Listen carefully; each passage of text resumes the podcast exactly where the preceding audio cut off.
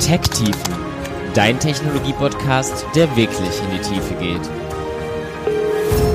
Jede Folge ein neues Thema und spannende Gäste. Von Entwickelnden für Entwickelnde.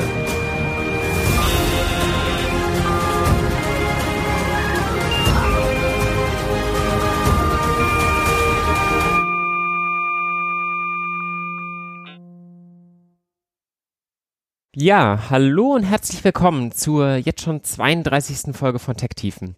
Tech Tiefen, ein Podcast, der Entwicklern und generell Technikinteressierten verschiedene Themen aus der IT-Welt näher bringt. Und heute geht es um ein Thema, mit dem ich mich zuletzt auch ein bisschen mehr auseinandersetzen durfte. Es geht um AutoML, automatisches Machine Learning. Und was das ist, lassen wir uns heute erklären von Marius Lindauer. Schön, dass du da bist, Marius.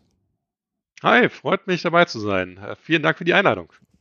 Ja, hat mich sehr gefreut, dass du zugesagt hast. Wir haben uns jetzt tatsächlich noch nie persönlich kennengelernt und auch jetzt nur die Chance quasi remote aufzunehmen, dank Corona.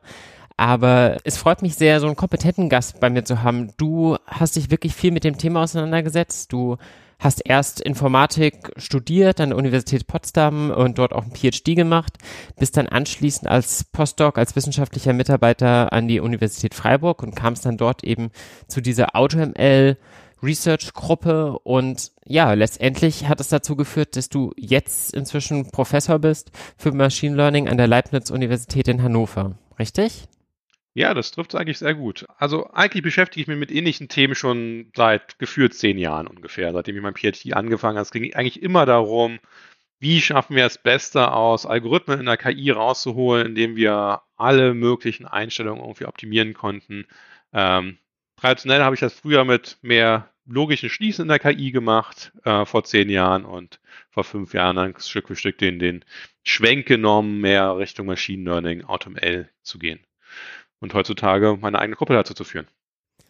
Ja, sehr cool. Ähm, du musst mir mal erklären, wie das eigentlich genau funktioniert. Also die AutoML Research Gruppe, die ist ja zumindest unter Data Scientisten, glaube ich, schon so ein bisschen bekannt. Ihr habt ja schon durchaus ein bisschen Renommee, weil ihr auch wirklich viel an praktischen Beiträgen gemacht hat mit Open Source Bibliotheken, Bibliotheken und so weiter, über die wir heute mit Sicherheit alle noch sprechen.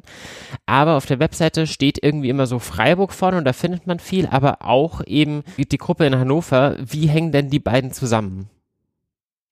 Ja, das ist historisch einfach ein bisschen in dem Kontext gewachsen, als mein ehemaliger Chef Frank Hutter seine Gruppe in Freiburg aufgemacht hat, äh, aufgebaut hat, war ich sein erster Mitarbeiter, sein, sein Postdoc damals, äh, gleich 2014 dorthin gekommen und mit ihm die ganze Sache aufgebaut. Und da ich, dann haben wir dann dieses Label automl.org quasi da über Jahre lang aufgebaut.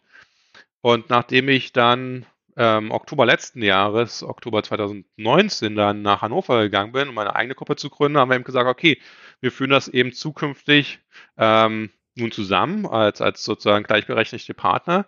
Deswegen steht da jetzt immer sozusagen Freiburg-Hannover gleich mit drauf. Aber natürlich, Freiburg hat da bedeutend mehr Historie einfach über die letzten Jahre sammeln können, wo meine Gruppe am Aufbau ist seit einem Jahr und wächst. Ähm, gerade erst hat mein drittes Gruppenmitglied angefangen, mehr als mein viertes. Äh, wir sind im Aufbau begriffen und natürlich uns unseren eigenen Namen auch nochmal zu machen, aber unser großes Anliegen ist natürlich hier äh, ganz stark, das mit Freiburg zusammen voranzutreiben und wir sehen uns eigentlich als, als große Gruppe insgesamt eben über zwei Standorte verteilt macht mit Sicherheit Sinn bei so einem Thema, was ja tatsächlich immer mehr, glaube ich, Aufmerksamkeit erfährt, wo auch alle großen Tech-Player und so weiter mit reingehen, ähm, sich irgendwie zusammenzuschließen und irgendwie Kräfte zu bündeln. Das ist ja was, was dir, glaube ich, ohnehin liegt. Du hast ja unter anderem auch ein Research Network Co-Seal. Was hat es mit dem auf sich? Kurs hier ist eigentlich noch aus den, sagen wir mal, alten Tagen entstanden. Das waren so, als ich selbst noch Doktorand war, die Frage, dass eben es verschiedenste Gruppen, gerade in Deutschland, Europa, natürlich auch international gab, die sich mit ähnlichen Fragestellungen beschäftigt haben. Wie kann man Hyperparameter optimieren? Wie kann man effizient irgendwie vorhersagen, welcher Algorithmus gewählt wird? Also eine Fragestellung, die wir unter dem Begriff COSI irgendwann zusammengefasst haben. Also COSI steht für um, configuration of algorithms and, um, and algorithm selection. Um, und damals, einfach so 2013, gab es aber kein Netzwerk dafür. Es gab zwar verschiedene Gruppen, die das alles irgendwie toll und spannend fanden und daran geglaubt haben, aber es gab kein Forschungsnetzwerk. Und deswegen habe ich mich damals mit Kollegen zusammengetan, ähm, also als wir auf einer Konferenz in Italien eigentlich waren, haben gesagt, wir brauchen hier ein Netzwerk, wir brauchen etwas, um die Community zusammenzuführen, haben COSI gegründet, wenige Monate später machen seitdem einen jährlichen Workshop, wo wir uns mal treffen, was komplett informal ist, was eigentlich schön ist. Also es ist nicht so, so eine formale Konferenz, wo man Papers submitten muss, wo man ähm, sich irgendwie, irgendwie einen Review-Prozess macht, sondern es ist einfach eine Community, die zusammenkommt für ungefähr zwei Tage, einfach locker Vorträge gibt, ganz viel Zeit hat zum Diskutieren, sich sozusagen wirklich in die Kaffeepausen sehr lang gehalten. Ähm, also wirklich ein sehr informales Setting, was aber sehr viel Kreativität einfach freisetzt und Möglichkeiten zum Zusammenarbeiten ermöglichen soll. Ja, das klingt richtig gut. Du hast selber gesagt, damals gab es noch nicht so viel Austausch. Seitdem hat sich einiges getan. Es gibt ja inzwischen auch diverse AutoML-Workshops auf größeren Machine Learning-Konferenzen und so weiter. Und da habt ihr als Forschungsgruppe auch schon wirklich diverses zu beigetragen. Also wenn man da mal auf ähm, dem Profil von euch schaut, da findet man alle möglichen Challenges, die ihr gewonnen habt, von der Icon Challenge in 2015 über 2016 mit AutoSK-Learn, vielleicht dem bekanntesten Framework von euch, werden wir heute auf jeden Fall nochmal drüber reden. Und dann eben auch auch ähm, bei der zweiten AutoML Challenge 2018 habt ihr auch mit AutoSK-Learn damals abgeräumt. Vielleicht jetzt einen kurzen Einwurf. Was seit heute online steht, ist auch ein weiterer Sieg, den wir bei der, einer New Ops Competition gewonnen haben. Äh, da gab es die Blackbox Optimization Challenge, äh, was sozusagen also eine Hyperparameter-Optimierung quasi Mission verallgemeinert. Und da haben wir sozusagen, nachdem wir einen kleinen Bug beheben könnten, den dritten Platz machen können, gegen sehr viel Industrie-Konkurrenz quasi, die da angetreten ist und auf einem ähm, alternativen Leaderboard von einem Organisatoren bereitgestellt, wo es Warm Starting Friendly heißt, haben wir so einen ersten Platz gemacht. Ähm, also auch dort ähm, ganz aktuell gerade wieder guter Ergebnisse erzielt. Was für eine Challenge war das? Blackbox Optimization BBO Challenge auf der New Europs Konferenz, die ja gerade diese Woche läuft, ganz, ganz aktuell. Freitag kommen die, ist, ist auch ein großes Meeting dazu, äh, wo es nochmal offiziell alles vorgestellt wird. Geht letztendlich darum, Hyperparameter-Optimierung zu betreiben. Also wir kannten quasi nicht wirklich den Algorithmus, der optimiert werden sollte. Wir kannten nicht den Datensatz, das auf dem es angewendet werden sollte. Wir mussten uns einen möglichst allgemeinen Optimierer schreiben, der kaum Informationen bekommen hat und trotzdem sehr effizient lief. Cool. Ja, wie ihr das dann gemacht habt, behandeln wir heute mit Sicherheit nochmal, wenn wir ein bisschen die verschiedenen Bauteile zusammengesetzt haben.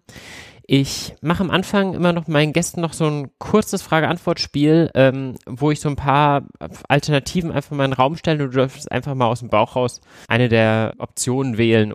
Okay. Ähm, Mac, Linux oder Windows? Linux. Cloud oder On-Premise? On-Premise. Mehr CPU oder mehr RAM? Das ist eine schwere Sache. Mehr CPU. Accuracy oder Erklärbarkeit?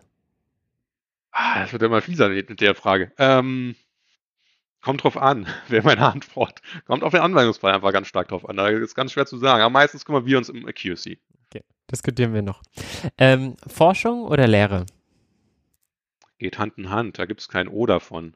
Aber prinzipiell eher Forschung. Forschung oder Anwendung? Forschung. Zufrieden bin ich mit meinem Arbeitsalltag, wenn. Wenn ich motivierte Leute treffe die was tun wollen, die was erreichen wollen, die einfach begeistert sind für ihre Sache. Und dafür hätte ich gerne mehr Zeit? Für alles. Also es gibt eigentlich nicht so viel, ich nicht um mir mehr Zeit haben würde wollen. Ähm, ganz insbesondere mehr Zeit für eigentlich wahrscheinlich noch mehr gute Lehre zu machen. Ja, dann haben wir vielleicht heute hier auch ein bisschen die Chance, noch ein paar Grundlagen zu vermitteln. So, dann lass uns da am besten auch gleich mit anfangen und auf Themen wie Accuracy und Erklärbarkeit kommen wir dann einfach nochmal im Verlauf des Gesprächs. Okay, gerne. Also wir wissen, was Machine Learning ist. Wir lernen automatisch aus Daten ein Modell, sagen halt nicht, wenn folgende Daten reinkommen, dann bitte mach exakt diese Entscheidung in einem Entscheidungsbaum oder so. Aber was ist denn jetzt AutoML im Unterschied zu klassischem Machine Learning? Sehr gute und spannende Frage. Dazu möchte ich nochmal ganz kurz auf Machine Learning zurückkommen. Wenn man sich überlegt, wenn man Machine Learning in eine neue Anwendung geben will oder ja, anwenden will selbst, dann braucht man eigentlich prinzipiell drei wichtige grundlegende Sachen. Das sind natürlich ganz essentiell gute Daten. Ähm, da kommen wir gar nicht drum herum. Wir wollen ja von Daten lernen. Der zweite Sache ist, um die man heutzutage wahrscheinlich auch nicht ganz rumkommt, und da war ja schon deine Frage mich initiieren vorhin, als du nach CPU-Power und RAM gefragt hast, man kommt eigentlich um die Compute Resource nicht rum. Man braucht irgendwo mal einen ordentlichen Rechner, da kleine Sachen kann man natürlich auf dem Laptop machen, aber meistens braucht man doch schon ordentlich Compute Power, wenn man spannende Sachen machen will.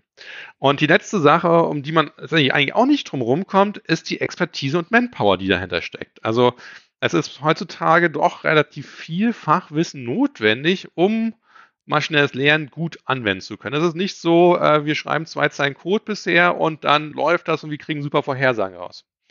Und alle drei Sachen zusammen ermöglichen das, was wir heutzutage wirklich an diesen großen Erfolgsstories sehen, diesen großen Durchbrüchen, wenn dann diese drei Sachen zusammenkommen.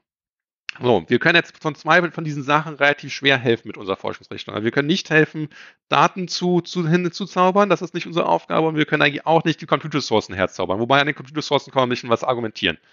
Das letzte, was wir sozusagen hier ganz groß im Vordergrund sehen, ist eben die Expertise, die man braucht, die ganze Manpower, die man braucht, um diese Projekte umzusetzen. Heutzutage wissen wir, dass auf dem Arbeitsmarkt der die Nachfrage an Data Scientisten, an äh, Machine Learning, Deep Learning Experten riesengroß ist, weil immer mehr Leute einfach verstehen, wie die Bedeutung von, von KI, von Maschinenlernen. Und die Nachfrage viel höher ist als das, was möglich ist. Dazu kommt dann noch, ähm, die Ausbildung von Experten braucht er heutzutage weiterhin Jahre eigentlich. Ob man das universitär macht und wirklich gute Leute, die vielleicht einen Doktor machen, brauchen dann vielleicht auch mal zehn Jahre. Also man fängt ja mit einem Bachelor, Master, Doktor. Das ist ja auch wie so ein unendlich langer Prozess. Also bis der Markt gesättigt wird, äh, haben wir so unendlich viel Potenzial verloren, was aktuell freigesetzt wird. Da können wir nicht drauf warten, glaube ich. Wir müssen also Möglichkeiten finden, maschinelles Lernen leichter anwendbar zu machen und schneller einfach in die Anwendung bringen zu können. Und das ist genau die Zielstellung, die wir mit AutoML verfolgen. AutoML versucht, all diese Expertenentscheidungen zu unterstützen durch automatische Prozesse. Was meine ich mit, mit Designentscheidung, naja, das, das können im einfachsten Fall sein, welchen Machine Learning Algorithmus wende ich denn eigentlich an? Also mache ich so ganz klassisch ein Decision Tree, mache ich ein Random Forest, mache ich eine Support Vector Maschine, mache ich die linear oder nicht linear, mache ich ein neuronales Netz, wenn ich ein neuronales Netz mache, naja, was heißt denn das eigentlich für die Architektur, die ich da verwende? Wie viele Layers verwende ich, wie viele Neuronen mache ich, Operatoren, Verbindungen und so. Also da spielt sozusagen die ganze Frage Model Selection eine ganz große Rolle. Dann gibt es aber natürlich viel mehr Fragen noch zu beantworten. Dann all diese Algorithmen haben Hyperparameter, kleine Einstellungsmöglichkeiten, die ganz essentiell sind, um gute Performance, also gute Vorhersagen später zu bekommen. Aber auch da hört es nicht auf. Da gibt es noch mehr Komponenten, die ich berücksichtigen muss. Was für eine Datenvorverarbeitung mache ich eigentlich? Muss ich vielleicht vorher mal eine PCA verwenden, also irgendwie die Feature irgendwie runterprojizieren? Muss ich vielleicht irgendwie fehlende Daten imputieren, weil naja, irgendein Sensor ist mir vielleicht mal ausgefallen in der Anwendung oder so, und dann fehlen auf einmal Daten. Wie mache ich das? Gibt es verschiedene Strategien für. Manchmal will ich auch irgendwie nochmal die, die Vorhersagen nachverarbeiten, irgendwie nochmal irgendwie ein Ensemble zusammenpacken oder so. Gibt es auch verschiedenste Techniken. Also letztendlich hat man eine große Pipeline an Sachen, die ich zu entscheiden habe als Experte, als Anwender, um wirklich ein gutes Machine Learning Modell herstellen zu können. Und um diese Pipeline quasi zu den, das Design dieser Pipelines zu unterstützen, nutzen wir AutoML-Techniken, versuchen wir diese Techniken quasi automatisch zu optimieren, gegeben eine Anwendung, also gegeben ein Datensatz, gegeben eine Performance-Metrik, die sagt, was ist gut, und dann versuchen wir, äh, das zu finden. Das heißt, wirklich diesen gesamten Prozess abzubilden von, okay, wir haben Daten und wir haben eine, ein gewisses Ziel. Also ihr müsst ja wahrscheinlich auch wissen, was wollen wir erreichen? Wahrscheinlich eine Metrik, die man mit reinbekommt. Versuchen wir eine Regression oder eine Klassifikation oder auch irgendwas ganz anderes zu machen, ein Empfehlungssystem oder wie auch immer. Aber ihr braucht ja ein Ziel und die Daten und dann wirklich den kompletten Prozess von der Datenvorverarbeitung über das Modelltraining, über das Modelltuning, das Verbessern des Modells hin zu verschiedenen Techniken wie Stacking und so weiter, um die Modelle noch aussagekräftiger zu machen, den kompletten Prozess zu unterstützen mit AutoML. Genau, das ist der Grund, warum ich mal sage, wir unterstützen letztendlich den Anwender, den Data Scientisten, vielleicht sogar den Experten, äh, hier Machine Learning anzuwenden. Es ist nicht so, dass wir hier ein Ersetzen machen oder so, dass das können wir auch gar nicht, weil der Anwender muss natürlich wissen, was er erreichen will. Es ist nicht so, dass wir die, die, das, das, das, den Businessplan oder die Forschungsfrage definieren können hier.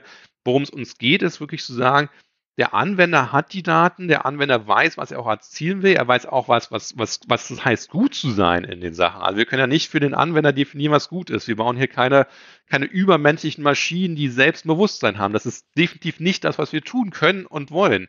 Sondern es geht darum, die Unterstützung zu machen. Und wenn sozusagen der Mensch sozusagen spezifiziert hat, was ist gut, was ist wichtig, wo kommen die Daten her, dann, dann sozusagen setzen wir an mit unseren Techniken, unseren Methoden, unseren Tools, um dann automatisch quasi diese Datenverarbeitungspipeline zu erstellen zu können. Okay, cool. Also wir bauen diese komplette Pipeline. Das ähm, können wir den Data Scientisten noch nicht komplett ersetzen oder wollen das vielleicht auch nicht, wollen ihn dabei unterstützen. Aber da gibt es ja unterschiedliche Reifegrade, wie weit da Dinge schon durchautomatisiert sind, wie weit man da vielleicht noch interagieren muss, wie weit nicht. Also ein Thema, was glaube ich schon sehr lange relativ automatisch gehandelt wird, weil es für Data Scientisten auch immer nervig war, ist dieses eine Thema, was du gerade schon angesprochen hast, Hyperparameteroptimierung. Vielleicht ist das ganz gut, um mal so ganz grob ein Beispiel zu machen, wie so ein Prozess abläuft von einem manuellen Tuning hin zu was, was komplett automatisch läuft, weil man da ja wahrscheinlich inzwischen schon relativ weit ist. Du hast gerade gesagt, Hyperparameter sind eben gewisse Eigenschaften, die ich so einem selbstlernenden Algorithmus mitgebe, bei einem Entscheidungsbaum zum Beispiel, wie tief er sein darf oder wie viele einzelne Beispiele noch quasi in jedem einzelnen Blatt vorkommen müssen. Bei jeder einzelnen Baumblattentscheidung darf da nur ein einzelner Fall noch drin liegen oder müssen da ganz viele drin liegen. Alles solches sind ja Attribute, Eigenschaften, wie der Baum dann letztendlich ähm, trainiert wird. Und die musste man früher von Hand auswählen und das ist Data Scientisten, glaube ich, relativ schwer gefallen. Weil ich musste das selber tatsächlich noch nie wirklich machen. Als ich angefangen habe, gab es zumindest schon so Dinge wie Grid Search und Random Search. Aber ähm, du hast da vielleicht noch einen weiteren Blick. Genau, also das, das hast du schon sehr gut zusammengefasst in diesem Punkt hier. Hyperparameter ist das Problem zum einen, das wurde in ganz vielen Studien gezeigt, die richtigen Einstellungen der Hyperparameter muss man nicht nur einmalig treffen, sondern für jeden Datensatz wieder neu. Also das ist nicht so eine Sache, die können wir einmal beantworten, dann wissen wir für den gegebenen Algorithmus wie ein Decision Tree oder ein Random Forest, genau, dann sind die Einstellungen, dann funktioniert das immer. Das funktioniert leider so nicht in der Praxis, sondern es ist immer anwendungsspezifisch, es ist immer anwendungsspezifisch. Es kann so also sein, dass nur weil die äh, Performance-Metrik einmal von Accuracy auf irgendeinen anderen Score geht, dass sich sofort auch die, die benötigten Hyperparameter dazu einfach ändern. Das heißt, ändere ich was an der Aufgabenstellung, ändern sich vielleicht die optimalen Hyperparameter. Ähm, das heißt, wir haben hier immer so, so, so einen wiederholenden Prozess, den, den man als Data Scientist eben immer und immer und immer wieder durchläuft. Was man sozusagen früher trotzdem irgendwie gemacht hat, und ich muss zugeben, da habe ich vor zehn Jahren genauso mitgestartet, ist einfach Augen zu und einfach die Standardeinstellung einfach von einer Support Vector Maschine genommen und mich dann immer gewundert, hm, das funktioniert aber nicht so gut, wie meine Kollegen mir immer sagen. Und dann war ich mal enttäuscht. So, und dann habe ich mit irgendwann selbst angefangen, da rumzuspielen und dann äh, ist man so als, als Doktorand eben so, was man da sagt, man so, so ein Student Descent, was man da macht. Also sozusagen, ist dann der, der Student, der versucht dann so irgendwie mit seinem manuellen Bauchgefühl hier und da rumzuspielen. Ähm, das können erstaunlicherweise Experten, die das wirklich 10, 20 Jahre machen, erstaunlich gut, sowas. Weil die haben da irgendwie so ein Bauchgefühl entwickelt. Die können das oft gar nicht mal genau irgendwie formalisieren, sondern die wissen genau, naja, gut, wenn ich das und das beobachte, und dann gucke ich mir ein paar Kennzahlen an und dann irgendwie läuft das. Mhm. Äh, dummerweise eben so viele Experten, die das gut können, haben wir nicht. Und meistens sind diese Experten dann ganz stark auf einen Algorithmus, auf eine Problemklasse irgendwie spezialisiert, wo sie das hinbekommen. Aber im Allgemeinen kenne ich eigentlich niemanden, der das für alle möglichen Algorithmen kann, der das für alle möglichen Daten setzen könnte. Also wir brauchen hier diese Automatisierung einfach. Ähm, und was wir tun eigentlich über AutoML ist eigentlich was, ja, man könnte sagen, wir versuchen den menschlichen Entwickler so ein bisschen abzubilden. Wir machen eigentlich auch nur ein cleveres Trial and Error. Also wir versuchen sozusagen einfach das Machine Learning Modell mit gegebenen Einstellungen, mit gegebenen Hyperparameter-Einstellungen zu trainieren und wir evaluieren das Ganze dann. Mhm. Und das versuchen wir mit verschiedenen Sachen. Und dann, wie du schon angesprochen hast, das einfachste, was man machen kann, ist sowas wie Quit Search. Also einfach das Abtasten des Parameterraums mit mehr oder weniger automatisch oder manuell definierten einzelnen Schritten, wo man einfach jede Kombination durchprobiert. Genau. Man macht so ein diskretisiertes Crit einfach über den ganzen Raum, hat den, den wunderschönen Vorteil, dass man das wunderbar parallelisieren kann, weil man hat einfach diese ganzen unabhängigen Punkte mehr, wenn man das einmal aufgespannt hat, kann man das wunderschön in die Cloud irgendwie schieben, kommt relativ schnell zurück, wenn man, wenn man, wenn das Skript nicht so groß ist, äh, läuft. Hat aber zwei große Nachteile. Der eine Nachteil ist, dass ähm, wir durch die Diskretisierung des Raums einfach das Optimum verpassen können. Also wenn wir irgendwie einen Hyperparameter haben, der hat irgendwie eine Range von 0 bis 1 und dann machen wir vielleicht so in, in Zehntelschritten, so 0,1, 0,2 und so weiter. Und aber dummerweise das, das Optimum liegt bei 0,1, 4, 3, 2, mhm. sonst was. Also mitten zwischen zwei Sachen. Dann verpassen wir das einfach und dann können wir das nicht rausholen. Das ist sozusagen ein großer Nachteil erstmal von QuickSearch. Der zweite Nachteil ist, was wir ganz oft beobachten, ist ein Phänomen, was mehrfach studiert wurde, dass von den ganzen Hyperparametern, die wir zu tunen haben, zu optimieren haben, eigentlich nur wenige wirklich für eine gegebene Anwendung wichtig sind. Mhm. Also dummerweise immer für die nächste Anwendung ist es vielleicht ein anderer Hyperparameter, der wichtig ist. Also wenn wir vielleicht zehn optimieren, sind vielleicht zwei oder drei davon wichtig. Und wir wissen nicht welche. Das heißt aber, wenn wir ein Quit Search machen, weil wir sozusagen wir immer diskreditieren und das mal auf denselben Wert machen, ähm, optimieren wir quasi, weiß ich nicht, sieben von zehn Dimensionen umsonst und verschwenden ganz viel Compute-Ressourcen da drin und sehr viel Rechenzeit und Wartezeit auch für Nutzer, was gar nichts bringt. Ja. Deswegen ist man von Quit Search eigentlich inzwischen ab. Oder sagen wir so, ähm, es machen noch mehr als genug Leute, aber ich würde allen ganz stark davon abraten. Würde ich, würde ich niemanden raten, für Search benutzen. benutzen. Äh, die nächste bessere Alternative, die man einfach dann schon auch vor vielen Jahren diskutiert hat, ist Random Search zu machen. Also einfach nur zu sagen, naja, man, man sieht einfach zufällig die ganzen Hyperparameter-Konfigurationen. Klingt jetzt auf dem ersten Moment vielleicht gar nicht so viel cleverer. Hat aber den großen Vorteil, wenn man wieder sagt, man sind vielleicht nur drei von zehn Hyperparametern wichtig, dass wir, weil wir bei jeder, bei jedem Zufallssample an Hyperparameter, Hyperparametern quasi immer andere Werte benutzen. Das sind niemals, also es ist sehr, sehr unwahrscheinlich, dass ich jemals ein zweites Mal das gleiche ziehe. Mhm. Dass ich sozusagen immer verschiedene Werte für die wichtigen Sachen auch ziehe und niemals Doppelung drin habe. Mhm. Und damit eine bedeutend größere Effizienz mit Random Storage bekomme, wenn wir diese Annahme auch wirklich haben, dass wenige Hyperparameter wichtig sind von den vielen. Und Random Search hat weiterhin diesen schönen Vorteil, einfach, man kann es wunderbar parallelisieren. Man sieht einfach, weiß nicht, 100 Zufallspunkte, schiebt das in die Cloud. Alle 100 werden parallel gerechnet, kommen wieder Ergebnisse. Ja, genau. Die zwei Varianten gab es auch schon am Anfang, als ich angefangen habe mit Machine Learning. Und wenn man jetzt aber hört, okay, Random Search ist schon mal deutlich besser als Good Search, etwas komplett zufällig machen, das kann ja noch nicht der Weisheit letzter Schluss sein. Ähm, da sind, haben diese Experten, wo du gesagt hast, von denen hat man sich inspirieren lassen, da haben ja auch bessere Verfahren. Die versuchen ja auch aus ihrer Erfahrung, aus dem, was sie aus den Daten schon irgendwie so ansehen können, direkt die richtigen Schlüsse zu ziehen. Sowas wird man dann wahrscheinlich bei automatischem Hyperparameter-Tuning auch machen. Genau. Aber da gibt es sozusagen mehrere, mehrere Richtungen, die die Community verfolgt und mehrere Tools entsprechend, die das implementieren. Das vielleicht am nächsten dran, was, was sozusagen Experten teilweise machen, ist eine lokale Suche. Man sagt sozusagen, naja, ich weiß schon, was vielleicht gut funktioniert und das ist irgendwas Besseres, was ich bisher gesehen habe und dann versuche ich so eine lokale Änderung zu machen. Also ich ändere nicht alle Hyperparameter auf einmal, sondern ich mache vielleicht, ich ändere nur einen. Mhm. Ich ändere vielleicht nur die Tiefe auf einmal. Und dann versuche ich wieder zu evaluieren und zu gucken, wie gut das ist. Wenn es gut war, gehe ich von dort aus weiter. Wenn es schlecht war, dann mache ich Änderungen rückgängig und versuche was anderes. Das ist nur eine ganz einfache lokale Suche, wie, wie Menschen es auch machen.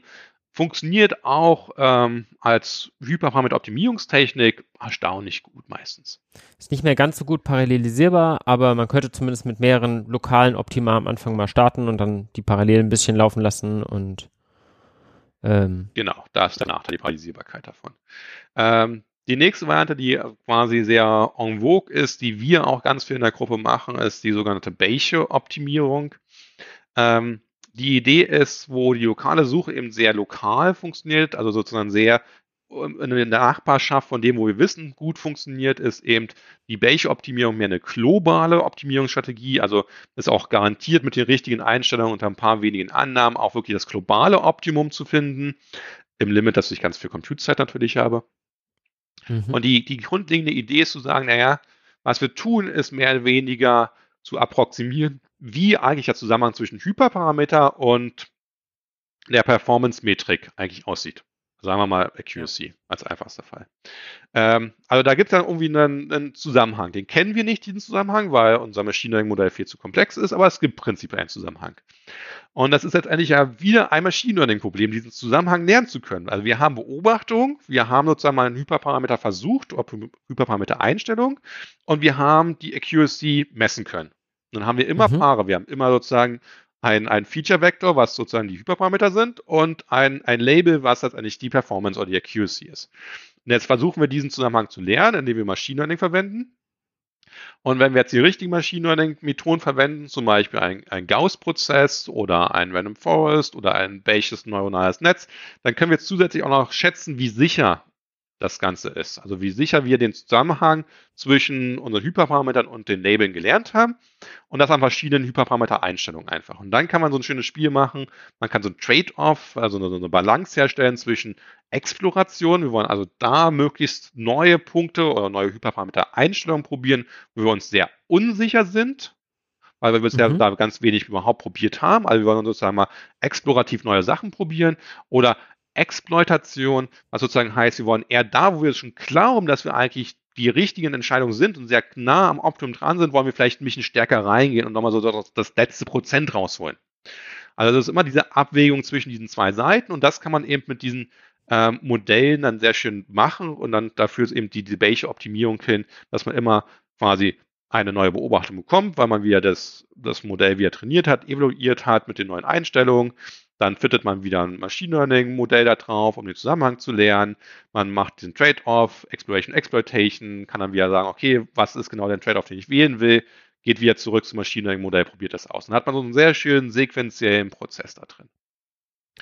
Okay, ähm, das heißt, wir gehen von dem komplett statischen, dem Grid Search oder dem Random Search hin zu so einer lokalen Suche, wo man einfach einen Algorithmus hat, der dann dynamisch sich die richtigen Punkte raussucht, aber halt einfach vordefinierte Regeln hat. Wenn das besser ist, der Abstieg, dann nimm den neuen besten Punkt und such von dort weiter. Hin zu etwas, wo man jetzt wirklich ein anderes Machine Learning Modell zur Optimierung bestimmt. Ein Meta-Learner nennt man das wahrscheinlich, da kommen wir heute auch öfter mal drauf der den Vorteil hat, dass er einfach viel, viel schneller auch ist zur Bestimmung. Normalerweise so ein Trainingsprozess mit allen Daten dauert relativ lange, aber dieses trainierte Metamodell darauf kann halt sehr schnell abschätzen, okay, mit den Hyperparametern lande ich dann vielleicht bei der Accuracy, also sollten wir vielleicht mal diesen und jenen Trainingspunkt ausprobieren. Aber du hast schon erwähnt, es gibt noch eine weitere Evolutionsstufe. Genau. Also die Bayesche Optimierung ist dann, was du halt auch schon erwähnt hast, eigentlich die Wahl, die man treffen sollte, wenn das Trainieren und das Evaluieren des, des Machine Learning Modells relativ teuer ist. Weil Bayesche Optimierung ist, ist super für, für den Anwendungszweck, wo wir sozusagen wenig Compute-Ressourcen haben, sehr effizient sein wollen, weil wir eben sehr viel auf dieses Meta-Surrogat-Modell auslagern können. Ähm, wenn wir aber relativ viel eigentlich an, an Compute-Ressourcen vielleicht haben oder wenn unser Machine Learning-Modell relativ billig zu trainieren ist, unser Datensatz vielleicht sehr klein ist, was es ja auch in den Anwendungen gibt, dann ist so das die typische Empfehlung eigentlich eher Richtung evolutionäre Algorithmen zu schauen, weil die sozusagen als so eine Blackbox-Optimierungstechnik traditionell schon Jahrzehnte alt genau für diesen Anwendungsfall sehr, sehr gut sind. Also wenn man sozusagen wirklich viel Compute-Ressourcen hat, sehr oft verschiedene Hyperparameter-Konfigurationen ausprobieren kann, dann sind evolutionäre Algorithmen äh, eine super Sache. Kurz zusammengefasst, mal eine Population an verschiedenen Hyperparameter-Konfigurationen. Man verwendet dann erst sozusagen so einen Mutationsschritt, um kleine lokale Änderungen zu machen an den Einstellungen. Da macht man nochmal eine, eine Crossover, eine Kombination von verschiedenen, sagen wir mal, Eltern-Sachen. Also man, man mixt quasi zwei Hyperparameter-Konfigurationen zusammen, um eine neue zu bekommen. Dann hat man eine neue Population, dann guckt man, welche von denen gut funktioniert, schmeißt die schlechten weg und dann iteriert man diesen Prozess immer und versucht diese Population an Sachen zu verfeinern. Aber wenn man immer über diese Population von vielen Hyperparametern Konfiguration argumentieren muss, braucht man typischerweise eben auch relativ viel ähm, Funktionsauswertung, viel Compute Power, um das Machine Learning Modell zu evaluieren. Wobei ich auch hier zugeben muss, es gibt evolutionäre Algorithmen, die sehr effizient auch mit wenigen Sachen hantieren können. Aber dann meistens eben wir diese Eigenschaft der lokalen Suche haben, relativ lokal die optimal zu finden und nicht mehr global zu agieren. Mhm. Ähm, und dann gibt es quasi noch eine allerletzte Stufe, die auch immer mal wieder mit diskutiert wird, ist äh, das sogenannte Reinforcement Learning zu verwenden, also bestärkendes Lernen. Die Idee ist zu sagen, okay, man hat einen Agent, der mit der mit der Umwelt ja interagieren kann und unser Agent, die Aufgabe, die er bekommt, ist einfach die richtigen Einstellungen zu finden. Und unsere Umgebung ist quasi der Machine Learning Algorithmus, wo wir die Hyperparameter-Einstellungen finden müssen und er gibt dann so als Feedback so ein paar Informationen zurück, ähm, wie gut das Ganze funktioniert hat, welche Charakteristika vielleicht beobachtet wurden. Und dann kann man versuchen, uns einen Agenten zu lernen, der möglichst effizient Hyperparameter-Konfiguration ähm, und auch andere Sachen eigentlich rausfinden kann. Genau, das ist so, so die letzte Sache, die man anwenden kann. Wobei beim, gerade beim Reinforcement Learning muss ich mal sagen, da muss man sehr genau aufpassen, dass man die, die Problemstellung richtig definiert. Das ist, sagen wir so, die, die Bayesian-Optimierung, die evolutionären Algorithmen sind eher die klassischen Varianten, die man heutzutage empfehlen würde. Okay, cool. Also wir haben jetzt so ein bisschen mal gesehen, wie funktioniert denn der Prozess für so ein, eine Ablösung von einem statischen Prozess oder einem, Experten, der halt irgendwie die, die Schritte durchführen muss, hin zu einem relativ intelligenten Algorithmus mit so einem Meta-Learner, der halt eben auch selbst zum Beispiel den Trade-off versteht zwischen Exploration, den Suchraum ab, absuchen und ähm, Ausbeutung, Exploitation. Aber das Ganze haben wir jetzt gemacht, speziell für den Fall der Hyperparameteroptimierung. Das ist wahrscheinlich einer, der den meisten Leuten zu AutoML am Anfang einfällt, aber ich weiß gar nicht, ob das auch wirklich so die ersten Themen waren, die AutoML beschäftigt haben oder wo hat denn eigentlich AutoML so als Forschungsgebiet angefangen? Was waren die typischen ersten wichtigen Themen? Das ist ein bisschen schwer zu sagen, da die Community selbst quasi noch gar nicht so alt ist. Also sagen wir so, diesen, diesen mhm. richtigen starken Durchbruch und diese Aufmerksamkeit, so diesen ImageNet-Moment der AutoML-Community gab es quasi erst 2017, würde ich behaupten. Also so wie sozusagen 2010, 11, so dieser ImageNet-Moment kam, wo, wo Deep Learning mhm. Durchbruch hat, würde ich sagen, so der große Durchbruch für AutoML würde ich erst bei 2017 bei einem Papier äh, von, von Soft, ähm, damals bei Google, weiß nicht, ob er immer noch ist, wo einfach eigentlich eine neuronale Architektur, also eine Architektur für ein neuronales Netz gefunden wurde, wo man eben State-of-the-Art-Performance für Image-Klassifikation erreicht hat damals unendlich teuer 2017 die Computerressourcen, die da investiert wurden, verwendet niemand sonst.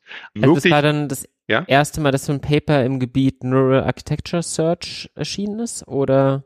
Nein, es war definitiv nicht das erste Paper in dem Bereich. Ähm, aber das erste, was wirklich eine sehr große Aufmerksamkeit erreicht hat. Mhm. Also das war sozusagen so, so die Öffentlichkeitsarbeit von Google war sehr beeindruckend damals. Sagen wir das so rum die Ideen aber dahinter, gerade auch so die, die Architektur eines neuronalen Netzes zu optimieren, gehen, gehen weit zurück, quasi 90er, vielleicht so an die 80er zurück. Damals gab es sozusagen als einen dieser äh, Themenschwerpunkte, was man äh, Neuroevolution, neuronale Evolution damals nannte. Die Idee ist wieder, äh, evolutionäre Algorithmen anzuwenden, aber nicht um jetzt Hyperparameter zu optimieren, sondern was, was man damals im Sinn hatte, war zum einen die Architektur eines neuronalen Netzes über die Zeit anzupassen also man trainiert das neuronale Netz und gleichzeitig versucht man das neuronale Netz auch noch ein bisschen von einer Struktur zu ändern. Und man hat eben die evolutionären Algorithmen, weil damals sowas wie Stochastic Gradient Descent, SGD noch nicht wirklich en vogue waren. Damals war es also kein Thema, damals war die große Frage ja noch, wie trainiert man überhaupt neuronale Netze, hat man die evolutionären mhm. Algorithmen auch noch verwendet, um die Gewichte des, des, ähm, des neuronalen Netzes abzudaten. Man hat also quasi die evolutionären Algorithmen sowohl für das Training als auch eben für die Entscheidung des neuronalen Netzes beidseitig benutzt. Und das ist eben eine Idee, die schon sehr alt ist. Und das ist vielleicht eine der ältesten Ideen, ähm, die es so im Bereich AutoML gibt. Leider kann ich nicht genau den Finger drauf legen, wie alt Hyperparameteroptimierung ist. Also ich kann mir nicht vorstellen, dass das nicht schon ein Thema schon viel, viel früher war. Aber sagen wir so, es gibt keine großen Papers, die sehr, sehr alt zu dem Thema sind. Hyperparameteroptimierung selbst ist quasi nochmal so richtig in, ins Bewusstsein gekommen, ähm, im letzten Jahrzehnt. Davor war das so, so ein bisschen stiefmütterlich immer behandelt. Ja, wir machen Quit Search und reicht schon. Weil das dann halt wirklich was war, was dann eben den Sprung geschafft hat aus der Forschung in die Anwendung, weil man halt eben gesehen hat, okay, da gibt's jetzt wirklich einfache, bessere Verfahren, die wir einfach draufwerfen können und dann finden wir eben bessere Hyperparameter und unsere Modellgüte wird halt ein paar Prozent besser. Genau, also ich würde jetzt nicht nur sagen, das sind ein paar Prozent besser, sondern manchmal sind das auch eben, dass man, wenn man die falschen Einstellungen hat, hat man eine Zufallsvorhersage, also quasi 50 Prozent Fehler. Ähm, und wenn man die richtige macht, dann ist man auf einmal State of the Art Performance in vielleicht einen einstelligen Fehlerprozentbereich. Es kommt immer auf die Anwendung an. Also manchmal sind es wirklich so äh, sehr vernachlässigbare Sache, die man rausholen kann. Und manchmal ist es die Sache, wenn man das komplett ignoriert, dann steht es ihm komplett fehl. Und also es gibt ein relativ äh, bekanntes Paper bei Baxter, wo, wo gerade dieses Quit Search, Random Search damals diskutiert wurde, was besser ist von, was, denke ich, einen großen Boost gemacht hat. Und dann eben, dass es eben um die 2012, 13 äh, Follow-up-Jahre eben sehr viele Weiterentwicklungen von der Bayesian Optimierung gab, die eben ganz stark eben diese Zielrichtung zur Hyperparameteroptimierung erst gebracht haben ähm, und gezeigt haben, dass das eben eine Technik ist, wo man auf einmal sehr effizient ist und nicht Massen an Computerressourcen braucht. Okay, wir haben jetzt gesagt, die Hyperparameteroptimierung, die hat so in die praktische Anwendung geschafft. Aber wie sieht's denn mit den Gebieten drumherum aus? Wir haben ja, wir wollen ja die komplette Pipeline optimieren. Und dazu gehört ja, wenn wir unsere Daten haben, am Anfang daraus erstmal so die richtige Vorverarbeitung zu machen, zu entscheiden, welche Features wollen wir denn hier nehmen, wollen wir daraus neue konstruieren, wie gehen wir mit Missing Values um, also dieses ganze Vorverarbeitungsschritte, wo ist AutoML da, was gibt es da bisher? Also letztendlich meine Sicht darauf ist, letztendlich ist das wieder eine andere Formulierung von, von einem Model Selection Problem und die ganzen Hyperparameter, die damit zusammenhängen. Letztendlich, wenn wir diese Pipeline bauen können, ähm, sind das letztendlich ja immer nur verschiedene Designentscheidungen, die aber letztendlich aus unserer Sicht immer die, die, das gleiche Konzept haben. Wir haben irgendwie einen kategorischen Hyperparameter, der uns entscheidet, welchen Algorithmus wir wählen wollen und wenn wir den gewählt haben, welche Hyperparameter wir wählen wollen. Also gerade Richtung ähm, äh, Feature-Vorverarbeitung kann man natürlich, wenn man dieses Konzept anwendet, alle möglichen Sachen aus dem Data Science Baukasten, wenn man zum Beispiel Richtung Scikit-Learn oder sowas denkt, ähm, als, als Framework, kann man eigentlich alles Mögliche da reinbauen. Dann kann man immer sagen, okay, ich habe irgendwie einen Hyperparameter, sagt, verwende ich das? Ja, nein. Und wenn ja, dann bitte auch noch die Hyperparameter mhm. dazu bestimmen. Ähm, und das haben wir uns dann mit Tools wie zum Beispiel schon erwähnt, AutoScaler auch gebaut, wo man diese ganze Pipeline mit abdecken können, wo wir möglichst viele Feature-Vorverarbeitungsschritte, sowas wie PCA, wie Feature Imputation und, und, also alles Mögliche, die es eigentlich in diesem ganzen Zusammenhang gibt, äh, quasi einbauen und automatisch entschieden wird, was brauche ich jetzt. Jetzt kommt so ein bisschen das kleine Aber dabei. Mhm. Und das Aber ist nämlich die Skalierung bezüglich der Designentscheidung, die ich treffen kann wir bauen heutzutage mit Autodesk Learn eben Systeme, die, ich habe die aktuelle genaue Zahl leider nicht im Kopf, aber ich jetzt mal so irgendwas in der Größenordnung 80 plus Hyperparameter optimiert. Also mhm. wirklich eben ganz viele verschiedene Algorithmen. Jeder hat dann eben nochmal seine zwei bis, weiß nicht, zehn Hyperparameter, um alles Mögliche entscheiden zu können. Und da gehört die Feature-Vorverarbeitung eben mit rein. Ähm, und das skaliert aber natürlich nicht beliebig nach oben. Umso größer quasi der Suchraum wird, den wir mit einem AutoML-Tool abdecken müssen, umso länger müssen wir natürlich auch Computer-Ressourcen wieder rein, rein investieren. Es gab ein, zum Beispiel auch ein sehr schönes Paper mal vor einigen Jahren, ähm, was mal aufgezählt hat, dass wir mehr, weniger, mehr als 100 verschiedene Klassifikationsalgorithmen inzwischen existieren, mhm. die alle mal kategorisiert hat. Und man muss mal dazu sagen, naja, wenn, wenn sowas irgendwie mal publiziert wurde, hat das ja alles eine Daseinsberechtigung gehabt. Und ein Wissenschaftler hat mal gezeigt, hier auf dem Datensatz mit der Sache brauchen wir den und den Klassifikationsalgorithmus. Aber natürlich können wir nicht 100 verschiedene Klassifikationsalgorithmen, die alle vielleicht dann seine 10 Hyperparameter haben, bloß alle möglichen Datenvorverarbeitungen in so ein AutomL-Tool reinbauen. Das, äh, das explodiert ja einfach von der Komplexität her. Und daher ist natürlich die Frage, dass man sich schon so ein bisschen wieder Gedanken machen sollte und da, da daher denke ich auch wieder, dieses Argument von Anfangs, wir unterstützen eben den Anwender und den Entwickler, dass der Anwender sich auch teilweise schon Gedanken machen sollte, wenn er die Expertise hat, welche Techniken brauche ich eigentlich? Und nicht ganz blind sozusagen reinzugehen, okay, ich versuche jetzt alles rauszuschmeißen. Unsere, unsere Tools sind darauf aufgebaut, möglichst alles behandeln zu können, aber ganz ehrlich, es gibt für alles Limitierung. Ja. Du hast ja am Anfang auch schon direkt gesagt, man hat hier so ein Stück weit einen Trade-off zwischen Computerressourcen und Expertise. Theoretisch kann ich jede Variationsmöglichkeit einfach durchrechnen. Praktisch ist natürlich vollkommen unmöglich, weil Dimensionsraum viel zu groß ist. Und je mehr Expertise ich eben entsprechend mit reingeben kann, desto effizienter kann ich mich dann eben mit meinen Computerressourcen, die, die ja irgendwo limitiert sind, auf einzelne Details dann eben auch konzentrieren. Da stimme ich vollkommen zu. Und da ist eine der großen spannenden Forschungsfragen aus meiner Sicht, die sich hier zukünftig ergeben werden. Was wir bisher aktuell machen, und da kam ich jetzt mit mich in die Zukunft gerade vor, ähm, auch wenn wir gerade noch direkt über die Gegenwart reden, mhm. aber die, die große Sache, was vielleicht auch so ein bisschen so ein Nachteil von manchmal von AutoML-Systemen gesehen wird, ist, dass Machine Learning selbst ja schon irgendwie eine Blackbox ist. Mhm. Jetzt, jetzt geht es in Richtung Erklärbarkeit, die ganze Argumentationslinie. Und wenn wir jetzt natürlich irgendwie AutoML oben draufsetzen, schaffen wir quasi nochmal eine Blackbox um die Blackbox herum, was dann viele Anwender auch nicht verstehen. Und dann viele Leute sich dann eben so komplett hilflos fühlen, so sagen, okay, cool, dass ihr das automatisieren könnt, aber ja, warum eigentlich? Warum wurden dann diese Entscheidungen getroffen? Und da ist natürlich eine große, spannende zukünftige Forschungsfrage, dass wir nicht nur Machine Learning erklären können, sondern vielleicht AutoML auch noch erklären können. Und dann wieder den Experten ja. reinbringen zu können einfach. Ja, ja, da ist ein sehr guter Punkt. Da sind ja aktuell so ganz unterschiedliche Bestrebungen. Auf der einen Seite versucht man halt eben weiter die Güte der Vorhersage zu verbessern, deswegen ja auch Accuracy, vorher Accuracy oder Erklärbarkeit.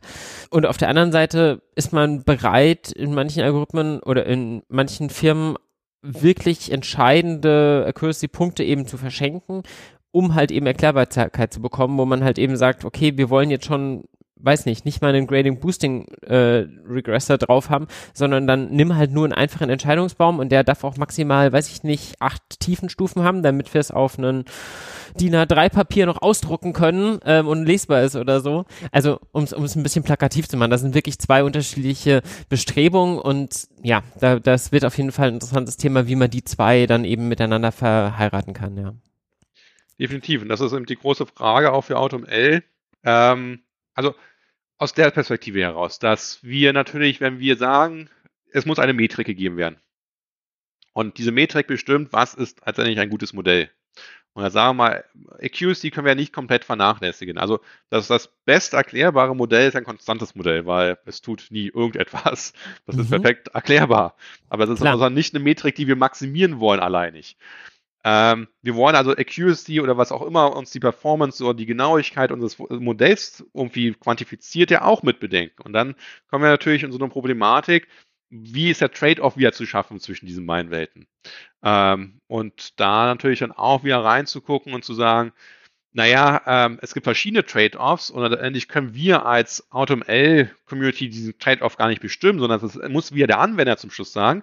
Aber wir können ihnen verschiedene Trade-offs ähm, offenlegen. Also wir können versuchen, nach verschiedenen Trade-offs zu suchen. Also nehmen wir sozusagen nur, wie gut können wir denn sein, wenn wir den optimalen Decision Tree mit nur acht Layern machen? Oder wie mhm. können wir sein, wenn wir vielleicht eben Random Forest Gradient Boosting mit mehreren Trees machen können, was vielleicht ein bisschen weniger interpretierbar ist, aber wahrscheinlich doch eine ganze Ecke besser Accuracy bringt. Oder was könnten wir machen, wenn wir denn ein neuronales Netz verwenden? Und auch wenn man immer so schön sagt, neuronale Netze sind ja nicht interpretierbar, gibt natürlich eine große Community heutzutage, die versucht, neuronale Netze interpretierbar zu machen. Und dann wieder Methoden zu finden, die quasi das Modell, das komplexe Modell zu, zu abstrahieren, zu vereinfachen. Aber was, was heißt letztendlich wieder der Trade-off da der Abstraktion? Wie viel verlieren wir wieder? Aber auch da kann wieder AutoML eben helfen, um, um diese Entscheidungsmöglichkeiten offenzulegen und den Nutzer an die Hand zu geben, ähm, ohne dass man da unendlich tief eigentlich einsteigen muss. Aber das sind alles so ein bisschen Fragen, die wir in der Zukunft, ich, behandeln werden. Ja, wenn man es ein bisschen polemisch sagen wollte, könnte man sagen, Erklärbarkeit ist ein Hyperparameter für den AutoML-Algorithmus. Wie viel Erklärbarkeit erwarte ich und wie viel Accuracy kann ich mir dann entsprechend da, davon abhängig erlauben? Aber das könnte man so, wenn man es so ganz vereinfacht sagen würde, wollen es zusammenfassen. Ja, genau. Aber um mal vielleicht zurückzukommen von unserem Erklärbarkeit versus Aussagemächtigkeits Exkurs zurück zu, wie funktioniert eigentlich so ein AutoML Algorithmus.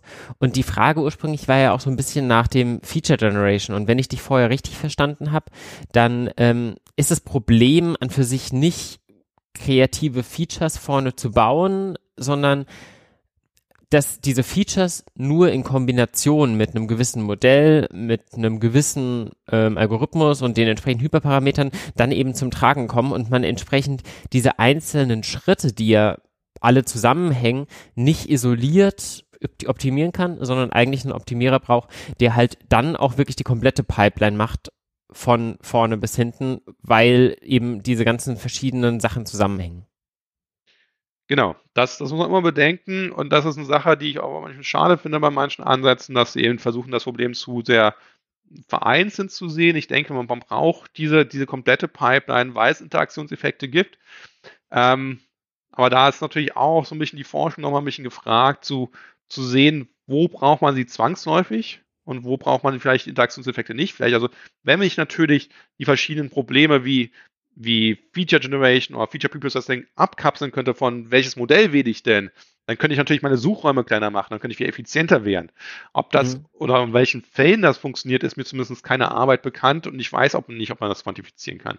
Wir wissen auf jeden Fall, es gibt Fälle, da gibt es Interaktionseffekte. Da brauche ich die ganze Pipeline, da komme ich nicht drum rum. Und letztendlich, wie diese Pipeline zu bauen, ist es natürlich eine ganz spannende Frage weil es da verschiedene Ansätze gibt. Also man kann natürlich sowas irgendwie wieder sagen, wie ich baue mir eine ganz lineare Pipeline. Also ich mache erst erst irgendwie Feature Processing A, dann mache ich Feature Processing B, dann mache ich C, dann überlege ich mir, wie ich vielleicht das, welches Modell ich für, für die Vorhersage mache.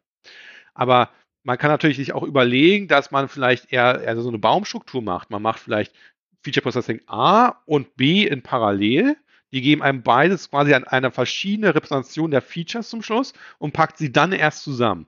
Das ist sozusagen sowas, was ähm, das auch recht bekannte Tool T-Pod zum Beispiel macht. Man versucht sozusagen mehr komplexe Strukturen von Pipelines zu bauen und dafür wieder zum Beispiel evolutionäre Algorithmen zu verwenden, was dann natürlich die Mächtigkeit ähm, der, der möglichen Pipelines wieder erhöht. Macht natürlich das Suchproblem wieder oder das Optimierungsproblem auch wieder bedeutend komplexer, wo man entsprechend auch vielleicht wieder mehr Computer-Sourcen einfach für braucht. Also da gibt es wie immer diesen, diesen Trade-off. Wie weit müssen wir gehen? Und das ist so auch so einer dieser kleinen Punkte. Wie weit wir gehen müssen, ist natürlich immer anwendungsabhängig und das kann man von vornherein immer schlecht sagen. Genau, du hast gerade eben schon erwähnt, es wäre halt eben sehr hilfreich, diese einzelnen Probleme isoliert betrachten zu können.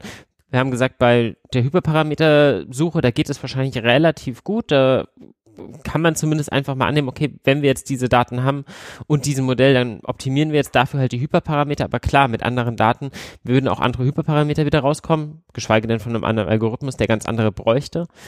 Und dann gibt es so Tools wie Teapot, die mir vor allem eben für ihre Feature Generation bekannt sind. Und ich glaube, die kamen von der Ecke, dass sie viel Feature Generation gemacht haben und einen sehr großen Baum an Features gebaut haben und daraus dann auszuwählen. Aber die machen inzwischen ja auch mehr als nur das und optimieren auch eine komplette Pipeline. Oder habe ich das falsch im Kopf?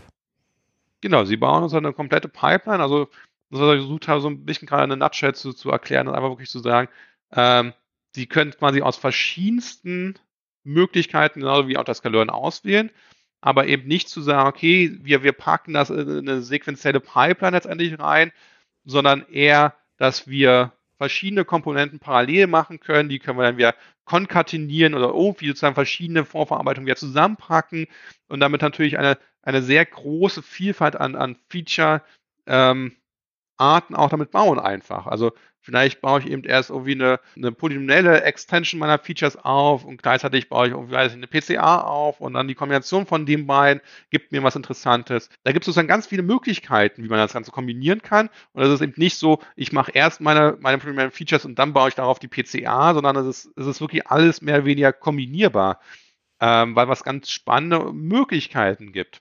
Und dadurch ist sozusagen die, diese die Mächtigkeit von, von T-Pod natürlich, wenn es darum geht, dass man Features bauen muss, sehr beeindruckend. Das muss ich so, so neidlos zugeben. Auf der anderen Seite, wenn man natürlich etwas wie, wie Deep Learning verwenden kann, wo man ja mal sagt, so End-to-End-Learning und wir brauchen bedeutend mhm. weniger Feature Preprocessing, dann, dann spielt das meistens dann auch weniger eine Rolle. Wobei ich immer in Klammern dazu sagen muss, auch wenn man bei Deep Learning immer End-to-End-Learning sagt und man muss nichts mehr machen mit den Daten, das ist ja auch nicht ganz wahr. Also auch da muss man ja manchmal noch mal so eine kleine Datenvorverarbeitung mal mit reinschmeißen, ob man die Daten nämlich normiert oder sonst was. Oder ein paar Ausreißer zumindest entfernt, ja. Genau, oder Ausreißer entfernt. Auch da kommt man aus der Datenvorverarbeitung ja nicht komplett raus. Aber sie ist meistens bedeutend dann, dann kleiner gefasst. Ja. Wir haben ja vorher bei der Hyperparametersuche gesagt, okay, wir hatten diesen statischen Ansatz von, wir machen hier eine Grid Search und wenn ich jetzt vom Prinzip her ähm, einfach die ganzen F Regeln habe, okay, ich multipliziere meine Features mal miteinander und ich versuche sie ähm, zu addieren und dann mache ich das mit mehreren gleichzeitig und wende dann darauf vielleicht außerdem als weitere Regel mal noch eine Principal Component Analyse, also eine Dimensionalitätsreduktion, das ist das, was man unter PCA immer versteht, ähm, an diese Regeln kann ich jetzt alle durchtesten? Das klingt jetzt für mich so ein bisschen wie eine Grid Search. Oder ich wähle mir einzelne Kombinationspunkte davon, kann ich ja auch eine Random Search Strategie darauf anwenden. Aber wahrscheinlich gibt es ja auch da sinnvollere Arten und Weisen, wie man entscheidet, okay, welche Modifizierungsschritte machen denn Sinn, um nicht zu viel Compute-Ressourcen zu verschwenden?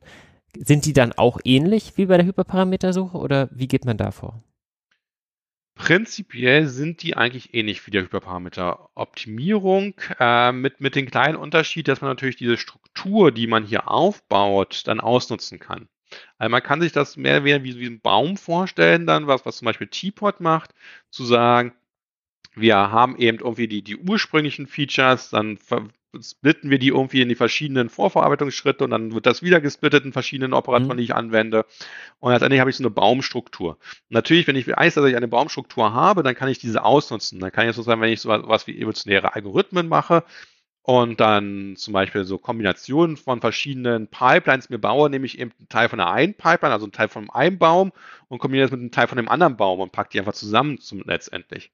Daher kann man uns sagen, diese Strukturen versuchen auszunutzen. Das kann man auch versuchen, in der Bayesian Optimierung auszunutzen. Also es ist eben nicht nur einfach ein Vektor, der mir beschreibt, äh, welche Hyperparameter ich verwende, sondern es ist eben dann eine Struktur, die ich verwenden kann, zu sagen, okay, wenn ich denn das wähle oder wenn meine Struktur so und so aussieht, dann kann ich das auch verwenden, um eben bessere Abhängigkeitsmodelle zwischen Hyperparametern oder sagen wir Pipelines und eben der beobachteten Performance zu bauen. Also auch also hier ist es einfach eine Strukturausnutzungsfrage, um effizient zu werden. Aber prinzipiell ist es weiterhin welche Optimierung, ist es weiterhin evolutionäre Algorithmen. Okay, um halt eben diese dunklen Räume, wo Sachen halt eben existieren, die gar nicht miteinander interagieren, nachher möglichst wenig zu optimieren. Ähm, genau. genau. Jetzt habe ich aber gelesen, um vielleicht mal auf AutoSK Learn zu kommen, dort habt ihr nochmal einen anderen Ansatz. Also dort benutzt ihr so eine Art Vergleich. Wir gucken, okay, um welche Challenge handelt es sich denn? Was ist denn das, was unser Nutzer erwartet? Er will er irgendwie einen eine Accuracy optimiert haben oder will er irgendwie einen F1-Score optimiert haben, ist es eine Regression oder Klassifikation entsprechend und so weiter. Und was haben wir denn für Daten? Wie viele Spalten sind es? Wie viele Zeilen? Welche Größe ist es ungefähr? Haben wir nur numerische Features oder haben wir irgendwie kategoriale Features?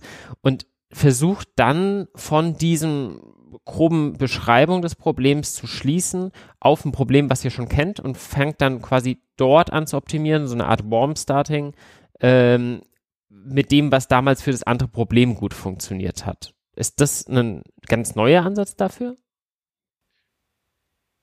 Also erstmal das zusammengefasst, genau, das ist die Idee von Meta-Learning für Warm Starting. Ähm, die Idee, also die Idee für, wo wir das für Autoscape vorgestellt haben, meine Kollegen das für Autoscape vorgestellt haben, ähm, ist ja schon ein Paper von 2015. Also jetzt würde ich das nicht mehr neu nennen heutzutage. Okay. Ja, klar. Ähm, damals war das eine neue Sache, weil also die Beobachtung ist ja einfach zu sagen, wir tun ja mehr oder weniger denselben Suchraum oder dieselben Designentscheidungen müssen wir immer, immer wieder durchsuchen. Und letztendlich die Datensätze sagen, wir brauchen zwar verschiedene Sachen, aber es sind meistens nicht grundlegende verschiedene Sachen. Also auf ähnlichen mhm. Datensätzen funktioniert meistens auch ähnliche Sachen gut. Also so, so dieses typische Running-Example ist einfach, wo man sagt, das ist natürlich ein totales ähm, Daumenregel nur, kleine Daten, SVM, mittelgroße Daten Random Forest, ganz große Daten Deep Learning. Das ist so, mhm. so die menschliche Analogie. Auch die Menschen bauen sich eben diese Daumenregeln. Wir bauen uns natürlich nicht so, so manuell diese Regeln auf, sondern wir versuchen die wie aus Daten, aus sogenannten Metadaten zu lernen. Aber letztendlich funktioniert dieselbe Idee zu sagen, sind die Datensätze ähnlich, dann sollte ich auch mal vielleicht versuchen, anfangs mit ähnlichen Pipelines zu starten. Und dann brauche ich eben vielleicht nicht mehr tausend verschiedene Pipelines durchprobieren, sondern vielleicht dann reichen auch noch 20 oder 30. Das gibt also sozusagen einen sehr starken Performance Boost für die, für die Effizienz von AutoML, weil ich einfach schon weiß, meistens, was gut funktioniert. Das ist eine, eine sehr grundlegende Idee, die es dann in verschiedensten Variationen inzwischen im Bereich AutoML auch gibt. Ich meinte auch vor allem neu, nicht in Bezug auf zeitlich, sondern vor allem auch in Bezug auf die Ansätze, die wir hatten, wo wir ja gesagt haben, okay, bei so einer Bayesian Optimization oder auch bei den evolutionären Algorithmen dachte ich zumindest, fängt man erstmal irgendwie mit einem Nullstand, Plane-Stand an des Gradienten, den man vielleicht versucht zu minimieren und sammelt darauf die ersten Punkte und dort war ja der, der Ansatz in dem Sinne neu, dass man gesagt hat, okay, wir schließen schon von der Problemstellung auf was Bekanntes, ähnlich wie es der Experte auch macht, der versucht manuell die Hyperparameter zu machen aus seinem Bauchgefühl. Genau, das ist äh, genau die Idee. Also bei welcher Optimierung oder auch bei evolutionären Algorithmen startet man meistens eben mit Zufallspunkten anfangs, weil ich kann ja kein Meta-Surrogatmodell, keine Abhängigkeit zwischen Hyperparametern und Beobachtungen haben, wenn ich noch nie irgendwelche Beobachtungen gehabt habe. Also anfangs bin ich ja blind und diese Blindheit rauszunehmen und jetzt äh, diese menschliche Intuition nachzubauen, die eben ein, ein menschlicher Experte, nachdem er es jahrelang gemacht hat, sozusagen nachzubauen, da kommt diese Idee dann von, von Meta-Learning hierher, um die, die Optimierung möglichst schnell warm zu starten, oder also warm, warm zu starten, wie auch immer man das schön ins Deutsch übersetzen würde wollen. Genau, das ist eine dieser beiden grundlegenden Ideen, die, die Autodesk Learn effizient machen. Du hast jetzt schon gesagt, Autodesk Learn ist schon 2015 vorgestellt worden in dem Paper und so weiter. Seitdem hat sich ja sehr, sehr viel getan. Was sind denn so die wichtigsten Schritte, die AutoML unternommen hat seit 2015 nach heute? Eine der wichtigsten Sachen, die wir auch versuchen, irgendwie mit zu unterstützen, den Nutzer, ist die Frage, wie gehen wir eigentlich mit den ganzen Hyperparametern von Autodesk Learn um? Also letztendlich ist Autodesk Learn ja wie nur ein Algorithmus, nur ein Softwarepaket und es hat wieder Einstellungsmöglichkeiten dummerweise. Also das ist mal so auch so manchmal so ein Vorwurf an AutoML-Tools, naja, wir verlagern das Problem eigentlich nur auf eine andere Ebene, aber den Anwender ist man noch nicht geholfen. Da würde ich gerne erwidern wollen zu so einer Aussage zum einen, ähm, wenn das Problem eben auf die nächsthöhere Metaebene verlagert wird, ist der Effekt auf die Zielanwendung kleiner. Also ob AutoSK Learn eben 100 oder 150 eben verschiedene Pipelines ausprobiert, um die richtige zu finden, ist letztendlich egal für den Anwender, wenn, wenn er denn die Computersourcen hat. Mhm. Also zum Schluss findet er immer noch eine gute. Das ist die Frage, wie effizient das AutoML-Tool wird. Aber was wir eben zum Beispiel festgestellt haben, was sehr essentiell ist, zum Beispiel ist die Validierungsstrategie in AutoScaLearn.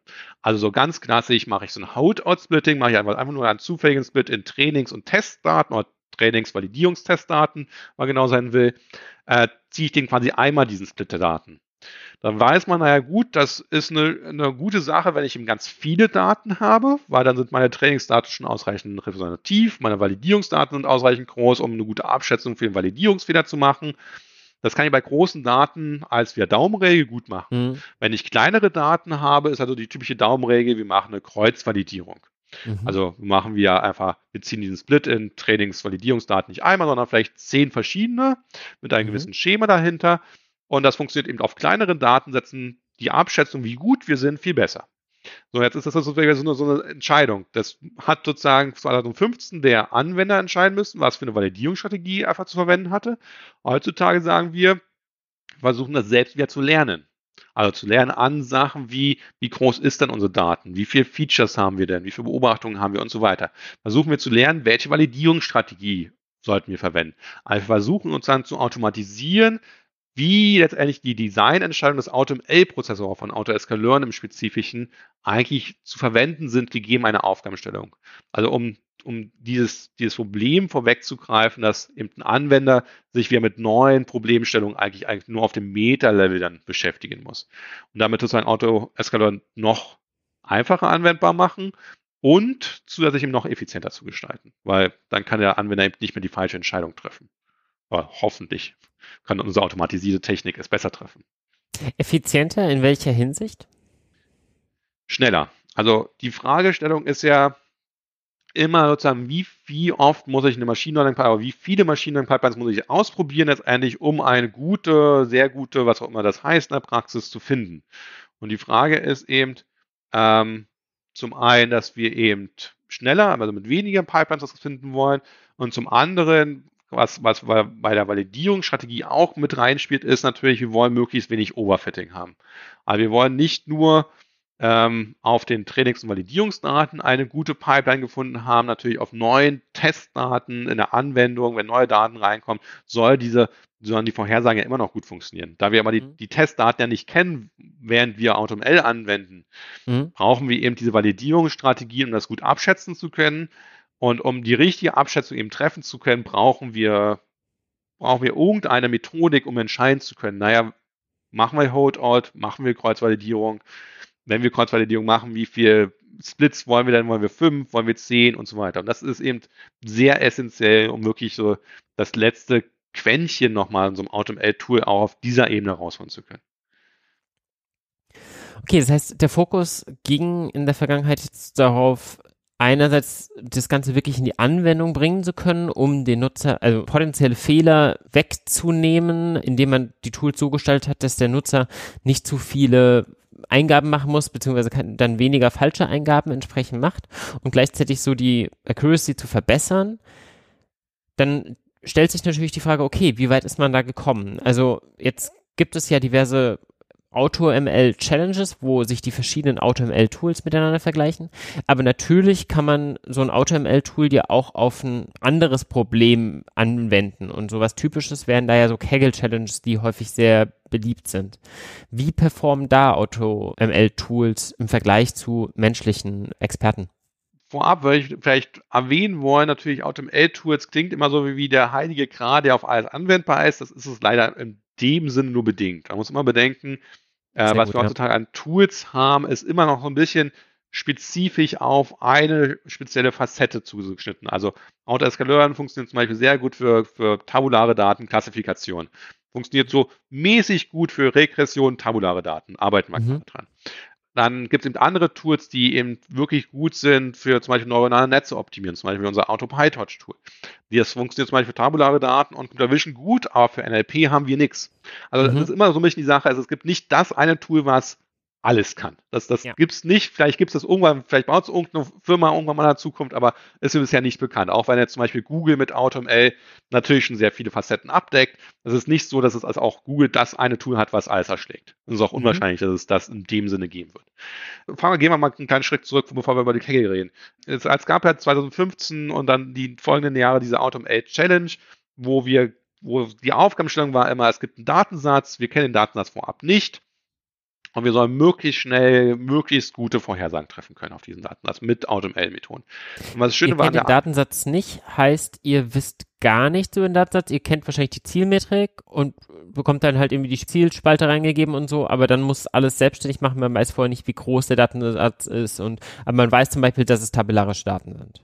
Ja, genau. In den ersten Competition waren es immer tabellarische Daten, später waren es nicht immer tabellarische Daten, aber zumindest das, auch in den späteren Competition wurde zumindest dem, dem Tool dann mitgeteilt, was für eine Datenart es ist. Sind das mhm. tabulare Daten, sind das Bilddaten, sind das irgendwelche anderen eben n-dimensionale Datenmatrizen. Ja, aber in den allerersten Jahren war es quasi immer einfach ganz klassisch Features, mal Beobachtung und mhm. dann eben irgendwie den, den, Labels dazu. Wobei auch da sozusagen dann die Unterscheidung natürlich sind, ist es Klassifikation, ist es Regression, ist es Multilabel, ist es Single-Label und so weiter. Also auch da mhm. gibt es ja, selbst, selbst im tabellaren Fall gibt es ja viele verschiedene Möglichkeiten. Und die, diese so mussten wir alle abdecken, quasi mit einem Tool, dass das alles gut drauf funktioniert hat. Und das Schöne eben an der allerersten Challenge war, dass dort auch viele menschlichen Entwicklerteams teilgenommen haben. Es war eben nicht eine reine Autumn-Edge-Challenge, sondern die, die Sache war, dass eben auch viele Teams versucht haben, einfach zu sagen, naja, Leute, wir brauchen vielleicht das Autumn-L noch gar nicht. Aber man hat auch sehr kritisch eingestellt, wie, wie mächtig sind diese Sachen. Und da konnten wir eben auch zeigen, indem wir und auch andere Teams natürlich sehr gute AutoML-Tools gebaut haben, dass man menschliche Entwickler schon durchaus schlagen kann. Ähnlich war es dann eben in einer Kaggle Competition, lass mich nicht lügen, ich glaube, es war Anfang 2019, vielleicht war es auch 2018 schon, ähm, als Google AutoML quasi versucht wurde, immer mehr publik zu machen. Google hat ja auch Kaggle inzwischen ja aufgekauft, wie man weiß. Und da gab es dann irgendwie anscheinend mal eine interne Kaggle Competition, wo man sich in irgendeinem schönen Raum getroffen haben, ganz viele Leute. Ähm, und da hat eben Google eben auch mit teilgenommen, seinem AutomL-Tool und war ganz lange Zeit auch wirklich auf Platz 1. Und die alle anderen Teams, die an dieser Kaggle Competition mit teilgenommen haben, waren eben menschliche Entwicklerteams. Mhm. Google AutomL war das einzige, soweit bekannt, automatische Tool eben, war ganz lange auf Platz 1 und dann irgendwie ein paar wenige Minuten, bevor die Final Deadline war, wo, ist es dann auf Platz 2 noch abgerutscht. Aber nichtsdestotrotz, es war eine sehr beeindruckende Sache, weil es in dem Scale und mit der Expertise, die da versammelt war bei dieser Competition, quasi mir nicht bekannt war, dass es zuvor solch ein, ein Setting gab und die AutomL-Tools brillant aus meiner Sicht abgeschlossen haben und sehr gut hier äh, gezeigt haben, was, was die Möglichkeiten sind. Also letztendlich, ich bin der festen Überzeugung, dass AutomL-Tools eine großartige Unterstützung für die menschlichen Entwickler sind Nichtsdestotrotz will ich nicht behaupten, und das unterstreiche ich es nicht ganz stark, dass AutoML-Tools immer besser als der beste menschliche Experte sind. Es wird immer Experten geben, die hier und da noch besser sind. Das ist wirklich eine, eine Möglichkeit, um eine Unterstützung zu bieten. Und was wir auch schon erlebt haben in manchen Settings ist zum Beispiel, dass die Automate-Tools etwas vorgeschlagen haben. Der menschliche Entwickler hat drauf geguckt und hat gesagt, naja, also die Komponente aus meinem Erfahrungsschatz macht jetzt nicht so wirklich Sinn. Also setzen wir vielleicht nochmal mit dem und dem und dann hat es nochmal ein kleines Stück besser funktioniert. Also ähm, das ist wirklich eine, ähm, eine Synergie, die wir hier schaffen wir aus diesen beiden Welten. Ist ja auch irgendwie sehr logisch. Ich meine, AutoML-Tools sind ja, wie du gesagt hast, eben ein entsprechendes Instrument. Das heißt, jedem Entwickler steht frei, das Tool zu benutzen und dann halt eben die spezielle Sache, die vielleicht diese Challenge ausmacht. Irgendwie sind Fällen da auf, okay, wenn man sich die Daten genau anguckt, da sind jetzt doch nochmal irgendwie Ausreißer einer besonderen Art, die man vielleicht nicht automatisch erkannt hat, weil es sehr ungewöhnlich ist. Oder ähm, ich habe hier doch nochmal eine kreative Idee, wie ich hier ein Feature generieren kann, was, was ähm, vielleicht woanders nicht bekannt ist und so weiter. Und das dann eben miteinander zu verheiraten, ähm, dass das natürlich dann nochmal besser ist, ist irgendwie logisch.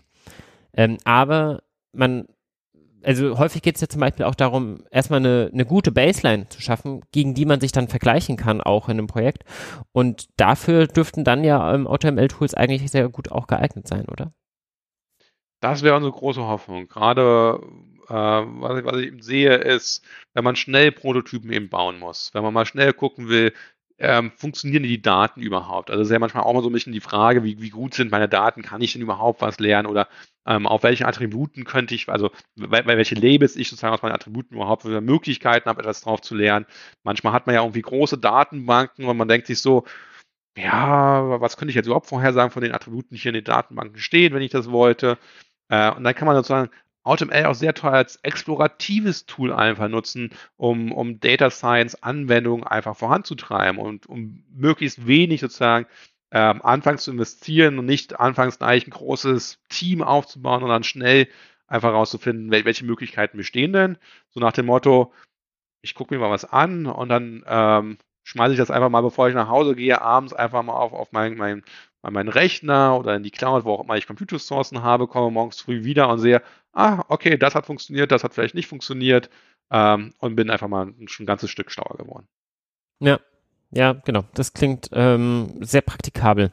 Dann stellt sich ja so ein bisschen die Frage, welches setze ich denn da ein? Aber dafür müsste man vielleicht auch nochmal grob so den, den Raum einordnen. Du hast schon gesagt, nicht jedes AutoML-Tool ist für alles einsetzbar. Es gibt da irgendwie ganz unterschiedliche Bereiche. Was sind denn so die typischen Bereiche, mit denen sich AutoML auseinandersetzt? Du hast gerade schon ein bisschen was skizziert. Also klar, tabellarische Daten, Regressionen, Klassifikationen haben wir schon genannt. Es gibt auf jeden Fall Ansätze, zur Arbeit eben mit Bildinformationen. Es gibt mit Sicherheit auch Ansätze, auch wenn ihr dazu nichts in der Pipeline habt, zur Arbeit mit Textdaten, gehe ich von aus. Was sind denn sonst typische Dinge? Zeitreihenanalysen habe ich auch schon öfter mal gesehen von AutoML-Tools. Ja. Ähm, also letztendlich gibt es auch für Empfehlungssysteme wie Commander System gibt es auch inzwischen AutoML-Tools. Ähm, alles, was man so gut quantifizieren kann, kann man eigentlich versuchen, mit AutoML-Tools zu unterstützen. Die große Frage ist dann eben eher mal Sachen, die man eher schlecht quantifizieren kann, zum Beispiel so ähm, Anomaliedetektion, wo immer die Frage ist, was ist die richtige Metrik dafür? Mhm. Das ist dann immer so ein bisschen sehr viel Expertenwissen, was man wieder für so eine Sachen braucht, oder man so komplett unsupervised Learning macht. Natürlich kann ich irgendwie äh, K-Means rausschmeißen oder Spectral Clustering oder DB-Scan, was auch immer. Und die haben alle ihre internen Metriken, um irgendwie die Gruppierung zu finden. Aber die Frage ist zum Schluss natürlich, wie vergleiche ich diese verschiedenen Algorithmen wieder sinnvoll miteinander? Und dann braucht man natürlich wieder sehr viel Expertise, die wir mit dem AutoML-Tool wieder nicht abnehmen können. Also da muss natürlich irgendein Experte für die Anwendung speziell sagen, naja gut, äh, so und so sollte meine Gruppenverteilung, Clustering denn prinzipiell aussehen, um zu sagen, das ist gut und das ist schlecht. Und dann eben bei diesem Unsupervised, wo man eben kein klares Signal so wirklich hat, ist das manchmal sehr schwer. Ähm, aber sonst decken wir, denke ich, ziemlich alles, was man so, so sich traditionell Richtung Machine Learning, Data Science vorstellen kann, wo man etwas quantifizieren kann, sinnvoll eigentlich mit AutoML-Tools ab. Also nicht wir als Gruppe im Speziellen, wie gesagt, wir haben da gewisse, äh, gewissen Fokus, aber ich denke, die Community bietet inzwischen sehr breit an. Und dann würde ich aber noch eine andere Unterscheidung treffen wollen, im Sinne von nicht auf was wir es anwenden, sondern was, was wie es die Mächtigkeit des Tools betrifft. Also es gibt eben Tools, was wir vorhin schon mal diskutiert haben, die versuchen, die ganze Pipeline zu optimieren. Dann gibt es eben Tools, die ähm, die sich eher auf spezielle Teilbereiche fokussieren, wie zum Beispiel die neuronale Netzarchitektur zu, zu definieren und zu optimieren. Das ist eine ganz große Community, exponentielles Wachstum, was ich sehe über die letzten Jahre. Also wie findet man die richtige Architektur eines neuronalen Netzes? Ist, ist ein Spezialfall. Ähm, dann ist natürlich ein Spezialfall, wie findet man die richtigen Hyperparameter eines Algorithmus und dann eben drunter gebrochen eben bis hin zu, dass man quasi sagt, so Blackbox-Optimierer, wo man wirklich nur noch den Optimierer vorgegeben hat, ähm, sowas wie, wie, was wir zum Beispiel unter SMAC anbieten oder eben ganz viele andere BO-Tools oder EA-Tools es gibt dazu. Ähm, die BO-Tools und EA-Tools? Also ah. welche Optimierung, BO mhm. ist welche Optimierung ja. und EA sind evolutionäre Algorithmen. Ah, Entschuldigung okay. dafür. Ähm, gibt ganz verschiedene Tools, wo man dann als, als Experte, als Data Science Experte wahrscheinlich, ähm, eben selbst seine eigenen Suchräume definieren kann man sagen kann, okay, ich will eben nicht einen vordefinierten Hyperparameterraum oder einen vordefinierten ähm, Pipeline nutzen, sondern eben wirklich komplett selbst die Flexibilität ausnutzen, aber möglichst effiziente Tools haben wir, die besser sind als Random Search einfach. Mhm. Und und da sozusagen, sozusagen auf, auf der Ebene agieren. Also es gibt, denke ich, eine, je nach Anwender eine verschiedene Sicht von Komplexität, die wir abbilden, von jemand, der im Autoscaler, der eben nur drei Zeilen Code braucht und alles abgenommen haben will, bis hin runter zu jemand, der der SMAC eben nutzt und wirklich selbst komplett definieren will, welchen Raum er eigentlich optimiert, welche Designentscheidungen er optimieren will und eigentlich nur nach einem effizienten Meta- oder AutoML-Optimierer sucht. Mhm. Dann lass uns doch mal versuchen, auch so ein bisschen in diesen Dimensionen mal grob ein paar Frameworks, die da draußen so sind, einzuordnen. Fangen wir doch einfach am besten mit dem an, was wir, worüber wir jetzt auch schon am meisten geredet hat. Ähm, AutoSK-Learn, haben wir schon gesagt, arbeitet für tabellarische Daten. Du hast selber gesagt, es ist gut für Klassifikation und ihr seid auch daran, die Regression immer weiter zu verbessern. Wie viel Erfahrung brauche ich, um sinnvoll mit AutoSK-Learn zu arbeiten? Ich denke sehr, sehr wenig. Also gut, man sollte natürlich irgendwie seine Daten in Python einlesen können. Also das ist letztendlich Autoscaler ist in Python geschrieben, wie eben ganz viel in der Community. Und dann ist es quasi ein Dreizeiler mehr oder weniger. Man macht irgendwie so einen Import, man generiert sein Objekt, man sagt fit, wie, man auch vielleicht mit von Scikit-Learn gewohnt ist, weil Auto SK-Learn setzt auf Scikit-Learn oben drauf, abstrahiert quasi die Komplexität von Scikit-Learn und trifft dann möglichst viele Entscheidungen selbst. Also es ist also wirklich nur ein Fit, Predict, fertig. Das ist sozusagen die, die trivialste Sicht, die man fast eigentlich auch auf die Problematik haben könnte hier. Da spart er natürlich nicht irgendwie das Daten einlesen und äh, zum Teil auch nicht komplett das Data Cleaning, was vielleicht manchmal vorher auch noch reinkommt. Also wir, wir bieten quasi nur das ab, was, was Scikit-Learn anbietet. Aber das ist schon sehr, sehr einfach, würde ich mal sagen. Okay, das ist so das Hello World von der Webseite. Das stehe ich, dafür braucht man Sicherheit nicht so viel Expertise, aber um damit jetzt auch wirklich gute Ergebnisse zu erreichen, muss ich ja wahrscheinlich dann schon auch noch ein bisschen ja, Informationen bereitstellen. Und wenn es nur darum geht, dem, dem Optimierer eine gewisse Erwartung an Zeit und Computerressourcen mitzugeben, die ich ihm dann zur Verfügung stellen kann, stelle ich mir jetzt zumindest so vor, weil ein Fit-Schritt könnte ja sonst potenziell ziemlich lange oder auch zu kurz laufen. Genau das ist auch so ein bisschen so ein der dein Probleme von vielen AutoML-Tools, mal wir diese großen Räume haben und nur sehr wenig eigentlich darin suchen können im Verhältnis zu wie groß der Raum ist. Wir können immer relativ schlecht abschätzen, wie weit wir mit der Optimierung sind. Hm. Das ist sozusagen, es wird typischerweise definiert einfach, naja, man hat eben, weiß nicht, 15 Minuten Zeit, man hat vielleicht ein paar Stunden Zeit, man hat vielleicht auch vielleicht eine Woche Zeit und man hat parallel Computerressourcen. Also endlich die meine Daumenregel, Empfehlung ist, gebt diesen Tools so viel Zeit, wie ihr habt. Wenn ihr euch das leisten könnt, das über Nacht laufen zu lassen, weil ihr sowieso gerade irgendwie schlafen geht und macht Feierabend, lasst es über Nacht laufen. Wenn ihr irgendwie einen fetten Compute-Cluster habt oder Cloud-Ressourcen und das Geld habt und ihr braucht wirklich gerade mal was richtig Gutes, verwendet das. Es ist aber, wir können nicht von vornherein sagen, wie gut etwas ist. Natürlich, wenn wenn Anwender wissen, okay, sie wollen eben das und das erreichen, und das reicht ihnen dann auch, dann kann man natürlich eine Schranke einmal und sagen, okay, wenn das gefunden wird, dann ist man fertig. Aber was ist die Frage dann immer noch, wenn es gar nicht findbar ist, weil die Erwartungshaltung so hoch ist, mal wann breche ich ab? Ähm, und das ist so, so ein bisschen so die, die, die Sache, die man leider als Experte natürlich braucht. Natürlich kann man versuchen, dann so iterative Prozesse zu machen. Ich lasse das erstmal so ein bisschen laufen, gucke dann mal wieder rein, wie weit es ist. Dann lasse ich es mal ein bisschen weiterlaufen und dann, naja, wenn es immer noch nicht gut genug ist, lasse ich es vielleicht mal über die Nacht laufen. Kann natürlich auch versuchen, so ein bisschen ranzutasten. Ja, aber ähm, gibt es denn irgendeinen Hinweis, was denn so eine empfohlene Zeit wäre oder so, abhängig zum Beispiel jetzt von den Daten, weil davon wird die Trainingszeit ja auch stark beeinflusst werden? Ja, da tue ich mich schwer. Da tue ich mich sehr schwer mit dieser Empfehlung, weil aus meiner Erfahrung sind diese Empfehlungen immer sehr stark und wieder nehmen. Also wenn wir einen Raum mit, sagen wir mal, wie ein Autoscaler mit ungefähr 80 Hyperparametern optimieren wollen und wir schaffen nicht mal 80 verschiedene Pipelines aufzubauen, 80 verschiedene Modelle zu trainieren. Das heißt, da kann man sich das im Kopf kurz überschlagen, dann kann ich ja nicht mal eine, eine Plane quasi durch den ganzen Raum legen. Dann habe ich quasi viel zu wenig Punkte. Sagen wir so, es sollten niemals weniger Modelle trainiert werden, anstatt wie viele Hyperparameter ich anfasse. Darunter ist es meistens zum Scheitern verurteilt. Gut, das, ja. Ähm, aber wie viel mehr ich denn, wenn ich in der Praxis brauche, ist, ist schwer zu sagen. Was wir meistens uns angucken, ist einfach so, wie sich die Performance über die Zeit entwickelt. Also man, wir gucken immer so an, so auf der äh, auf der X-Skala einfach sozusagen Zeit, auf der Y-Skala, wie, wie der Feder runtergeht. Und man sieht da meistens, ähm, dass am irgendeinem Punkt anfangen, diese, diese Tools zu stagnieren. Mhm. Und da kommen die meistens auch ganz selten wieder raus. Also es gibt zwar manchmal so Fälle, wo man wirklich auf so einem Plateau landet und dann, weil man eben sowas wie Batch-Optimierung macht, dann findet man vielleicht doch nochmal eine Region, wo es ja runtergeht, aber meistens, wenn man so, so die, meine Daumenregel wäre, wenn man doppelt so lange auf einem Plateau und keinen Fortschritt mehr gesehen hat, als die Zeit, wo man noch Fortschritt gesehen hat. Mhm. Also sagen wir mal, man hat für, weiß nicht, 10.000 Sekunden einen Fortschritt in der, in der Optimierung gesehen und dann für weitere 10.000 nichts mehr gesehen. Ja. Und es ist aus meinem Bauchgefühl meistens wahrscheinlich, dass wir konvergiert sind. Und es ist sehr unwahrscheinlich, dass da nochmal was Substanzielles passiert. Und es wäre auch ein, sowas, was man dann wahrscheinlich erst AutoScaler mitgeben könnte, Number of Iterations, No Change oder sowas. Wie viele Sachen darf er ausprobieren, ohne sich zu verbessern, bevor er dann sagen soll, bitte, okay, ich beende mich mal. Kann man aktuell AutoScaler nicht mitgeben, aber es klingt nach einem sehr tollen Feature, sollten wir einbauen. Werde ich mich gleich aufschreiben und äh, mal gucken, ob wir es umsetzen können. Okay.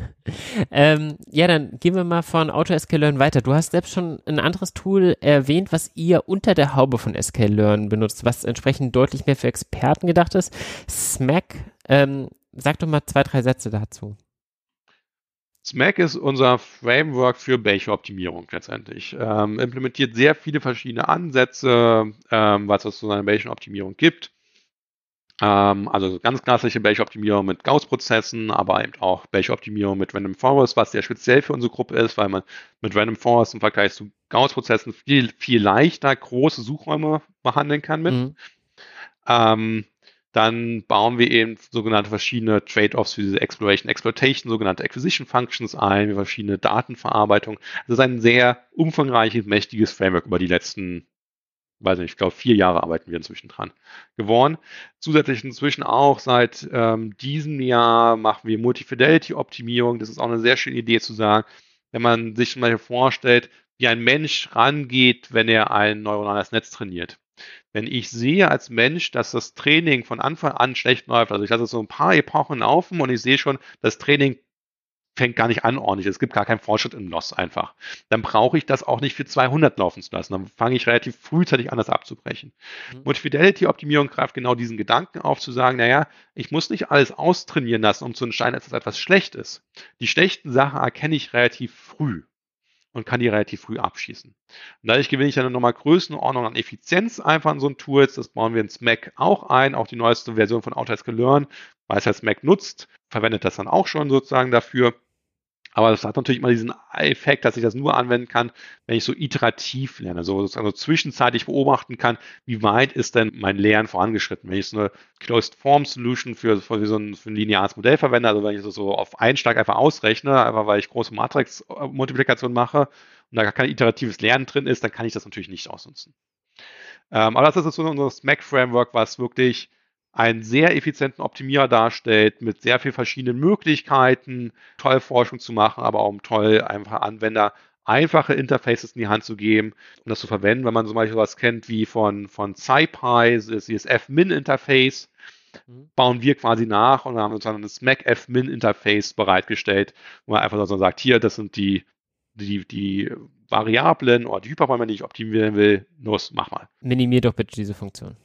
Genau. Okay, also das heißt, wenn ich jetzt irgendwie einen Optimierer brauche und es davor die anderen Schritte vielleicht für mich selbst machen möchte oder für auch für ein anderes Framework übertragen möchte. Ich möchte irgendwie ein Tool bauen für Commander Systems und dann möchte ich dann einen Optimierer für irgendwie haben, dann kann ich das Mac für einbinden. Aber fürs klassische Maschine fange ich wahrscheinlich lieber bei AutoScape an, weil das darauf aufbaut. Genau, ich würde mal so sagen, derjenige, der vielleicht nicht die Expertise Machine Learning hat, der ist viel besser bei AutoScape aufgehoben, also so, so wie meine Anwender haben wir letztens eine Studie gemacht, zum Beispiel mit Maschinenbauern hier in Hannover. Die wollten so einen äh, Zerspannungsprozess einfach vorhersagen, wie genau die im Zerspannungsprozess waren. Die sind natürlich keine wirklichen Experten, die wissen so ein bisschen, wie Machine Learning funktioniert. Die können eine Metrik definieren, die wissen, die wollen Root Mean Squared Error optimieren. Aber viel mehr im Detail wissen die eigentlich nicht. Die, die haben eine oberflächliche Wissensbasis, würde ich mal so sagen, ohne jetzt äh, hier beleidigend sein zu wollen. Und die haben wir uns einfach die Daten genommen von denen in Autoscape reingeschmissen und wir sind um Größenordnung besser geworden, innerhalb von Minuten. Hat mhm. genau das gemacht, was es sollte. Wenn das nicht funktioniert hätte, hätte ich mich in einen Experte reingesetzt und hätte danach vielleicht meinen eigenen Suchraum mal definiert. Aber dazu braucht man eben den, den Experten. Der Experte ist und das Expertenwissen hat, kann zu direkten Optimierern wie beispielsweise das Mac geben, gibt es natürlich auch noch Sand am Meer andere. Benutzen andere Tools noch ähm, Smack oder der Haube, von denen du weißt? Ja, zum Beispiel unser anderes Tool, das Auto PyTorch heißt, ähm, wird in der neuen Version auch Smack verwenden, kommt dann hoffentlich äh, nächsten Monat, Anfang des Jahres raus. Äh, Auto ist quasi dieselbe Idee wie Auto Learn, aber auf PyTorch angewendet, also auf ein sehr bekanntes Deep Learning Framework, äh, wo wir eben wir die ganze Pipeline optimieren von Datenvorverarbeitungsschritten bis hin zu den neuronalen Architektur, die verwendet wird und die Hyperparameter für SGD oder was für einen, ob wir SGD oder Adam verwenden all diese Sachen werden ja automatisch wieder beantwortet und das innerhalb von wenigen Zeilen, also quasi drei, vier Zeilen Code, man das wieder verwendet. Also das ist sozusagen auch eine Sache, die man machen kann. Hm? Wie weit reicht das dann? Da wird auch von euch selbstständig entschieden, okay, wie viele Layer möchte ich denn haben und, ähm, und, und wie hängen die alle miteinander zusammen? Brauche ich irgendwie Convolutions oder sowas? Ähm. Ja, Convolutions, nein, nicht ganz. Also sagen wir so, wenn ähm, wir AutoPyTorch anwenden auf tabulare Daten, sind Convolutions kein Thema bei uns. Mhm. Also das ist theoretisch nicht unmöglich, aber machen wir in dem Fall nicht. Aber wenn ich es auf Bilddaten anwende? Für, für, Bilddaten würde er automatisch Convolutions mit reinbauen. Der, der, Raum ist natürlich nicht beliebig flexibel.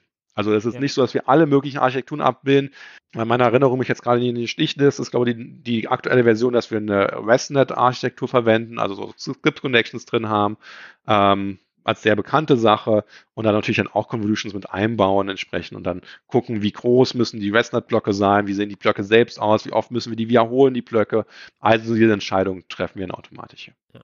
Okay, das heißt, Auto PyTorch ist anwendbar für tabuläre Daten, aber halt eben auch für Bilddaten, noch irgendwelche ja. weiteren Domains? Hm, wir sind dabei, intern auch, auch für NLP-Sachen, für Sprachdateien das Ganze zu bauen ist aber aktuell nicht äh, bereit einfach. Das braucht noch so ein bisschen. Okay, aber ähm, ich könnte damit auch so eine Art Autoencoder oder sowas bauen oder wäre das auch ein spezieller Anwendungsfall? Wäre auch ein spezieller Anwendungsfall, ist nicht direkt im Tool bisher vorgesehen, aber ich bin der eigentlich der Überzeugung, dass er ließe sich relativ leicht ergänzen. Also man muss immer bedenken, wir sind eine, eine, akademische, universitäre Forschungsgruppe oder zwei Forschungsgruppen. Wir versuchen natürlich die Sachen zu pushen, wo wir die Forschungsfragen hintersehen und es in die x-te Anwendung zu bringen, was dann irgendwie so, so ein kleines inkrementelles Mühe mehr ist, ist, ist manchmal als Forschungsfrage nicht das Wichtigste, was wir beantworten wollen. Ja. Also klar. das ist immer so, so, ein bisschen so Prototypen hier, wir zeigen, es funktioniert auf den und dem Domain. Natürlich würden wir erwarten, auf allen anderen Domains sollte es relativ äquivalent funktionieren. Wobei die kleine Einschränkung natürlich bei NLP-Modellen gerade ist, dass die Trainingszeit ja bei denen typischerweise extrem hoch ist. Also wenn ich so ein richtig gutes NLP-System trainieren will, brauche ich natürlich extreme Computerressourcen. Dann ist ja manchmal schon ein Modell zu trainieren, Stunden oder Tage und dann natürlich verschiedene dadurch durchzuprobieren, mhm. natürlich eine große Herausforderung. Und ich denke gerade eben Auto Deep Learning dann quasi für NLP zu erweitern, ist eine der großen nächsten Herausforderungen, wo man jetzt schon merkt, dass im letzten halben Jahr die ersten Papers in der Richtung rauskommen. Ja, ich ja. denke, das wird ganz viel noch äh, die nächsten Zeit, Monate, vielleicht Jahre auch weitere Ansätze dafür geben. Spannend.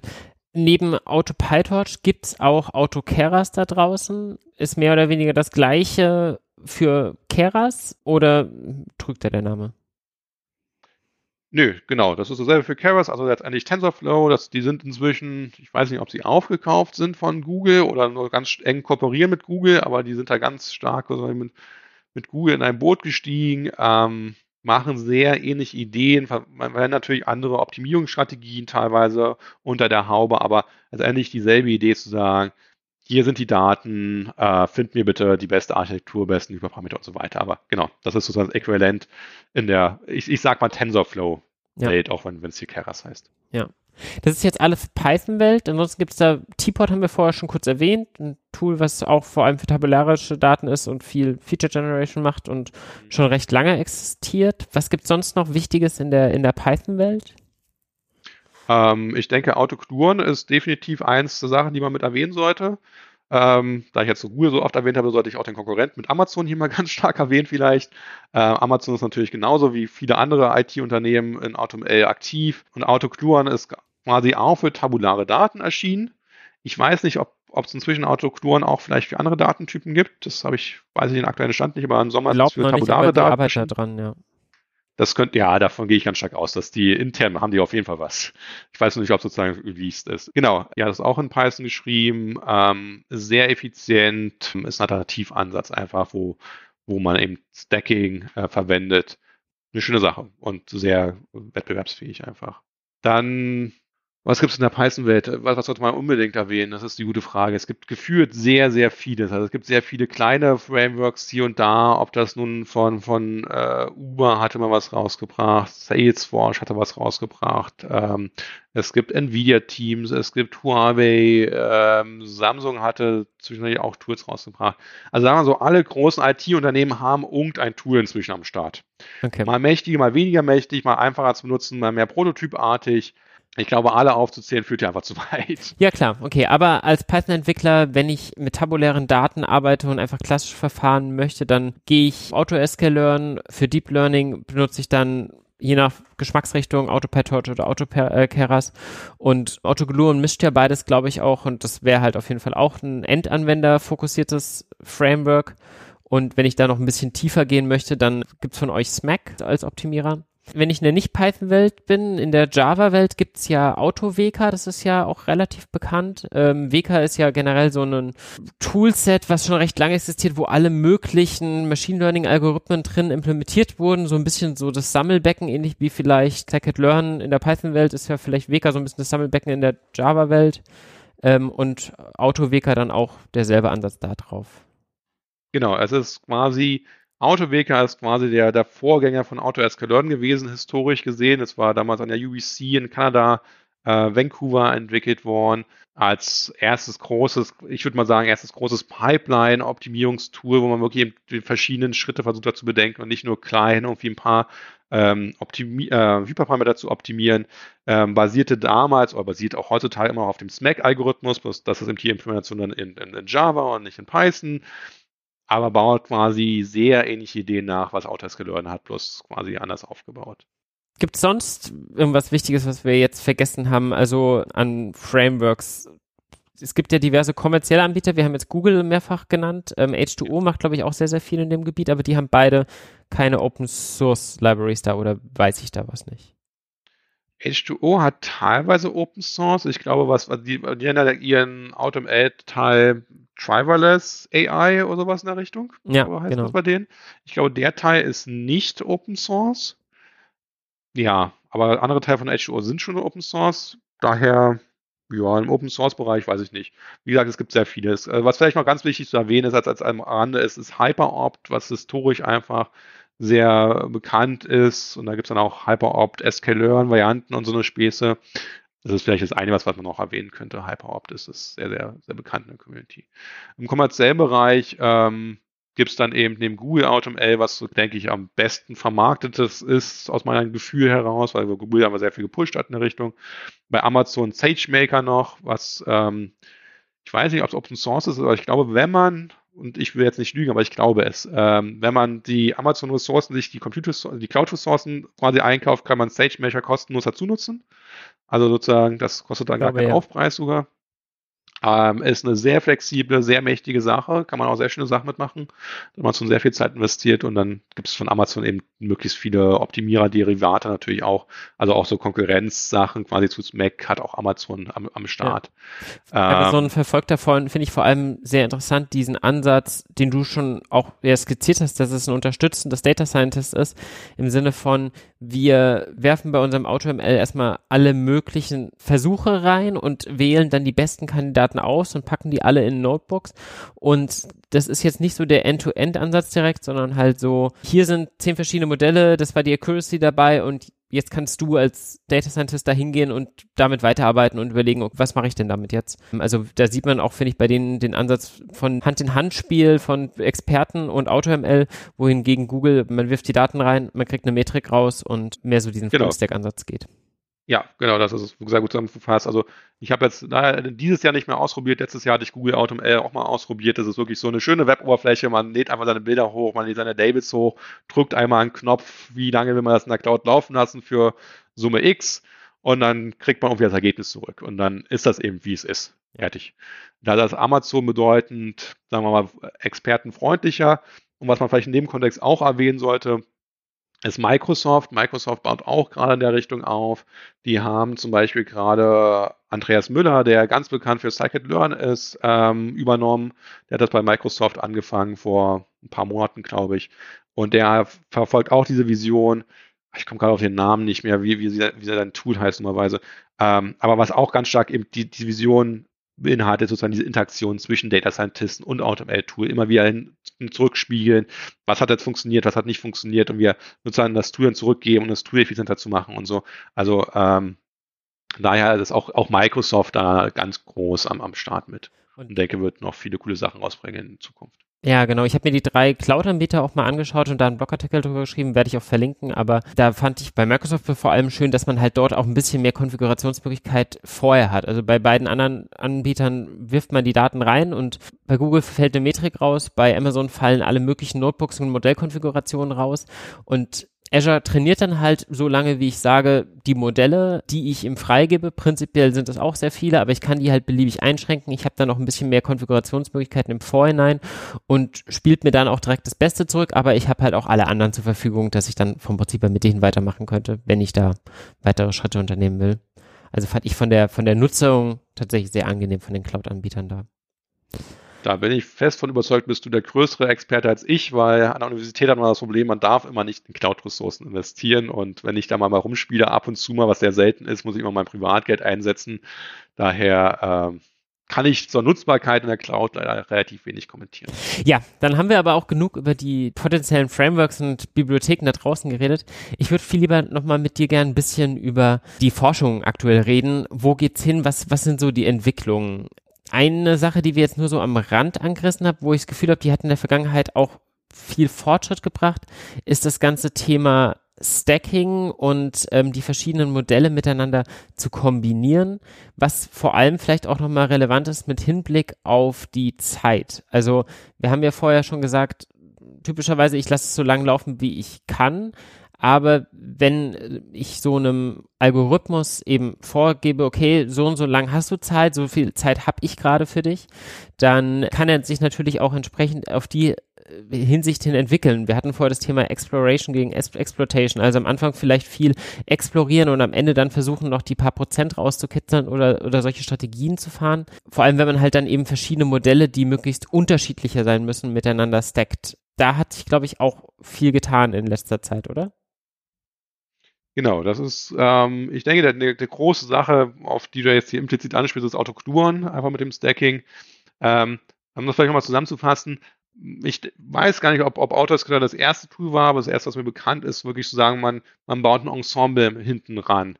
Also die, die Idee ist halt zu sagen, wir trainieren so viele Pipelines, so viele Modelle und wir wollen, äh, warum sollte man nur die beste wählen zum Schluss? Hm. Weil wir wissen ja, wenn, wenn Modelle unkorrelierte Fehler machen, ist ein Ensemble eine Zusammenfassung von verschiedenen Modellen also mehr wäre so ein Expertengremium, was man ja quasi baut, ein bedeutend besseres.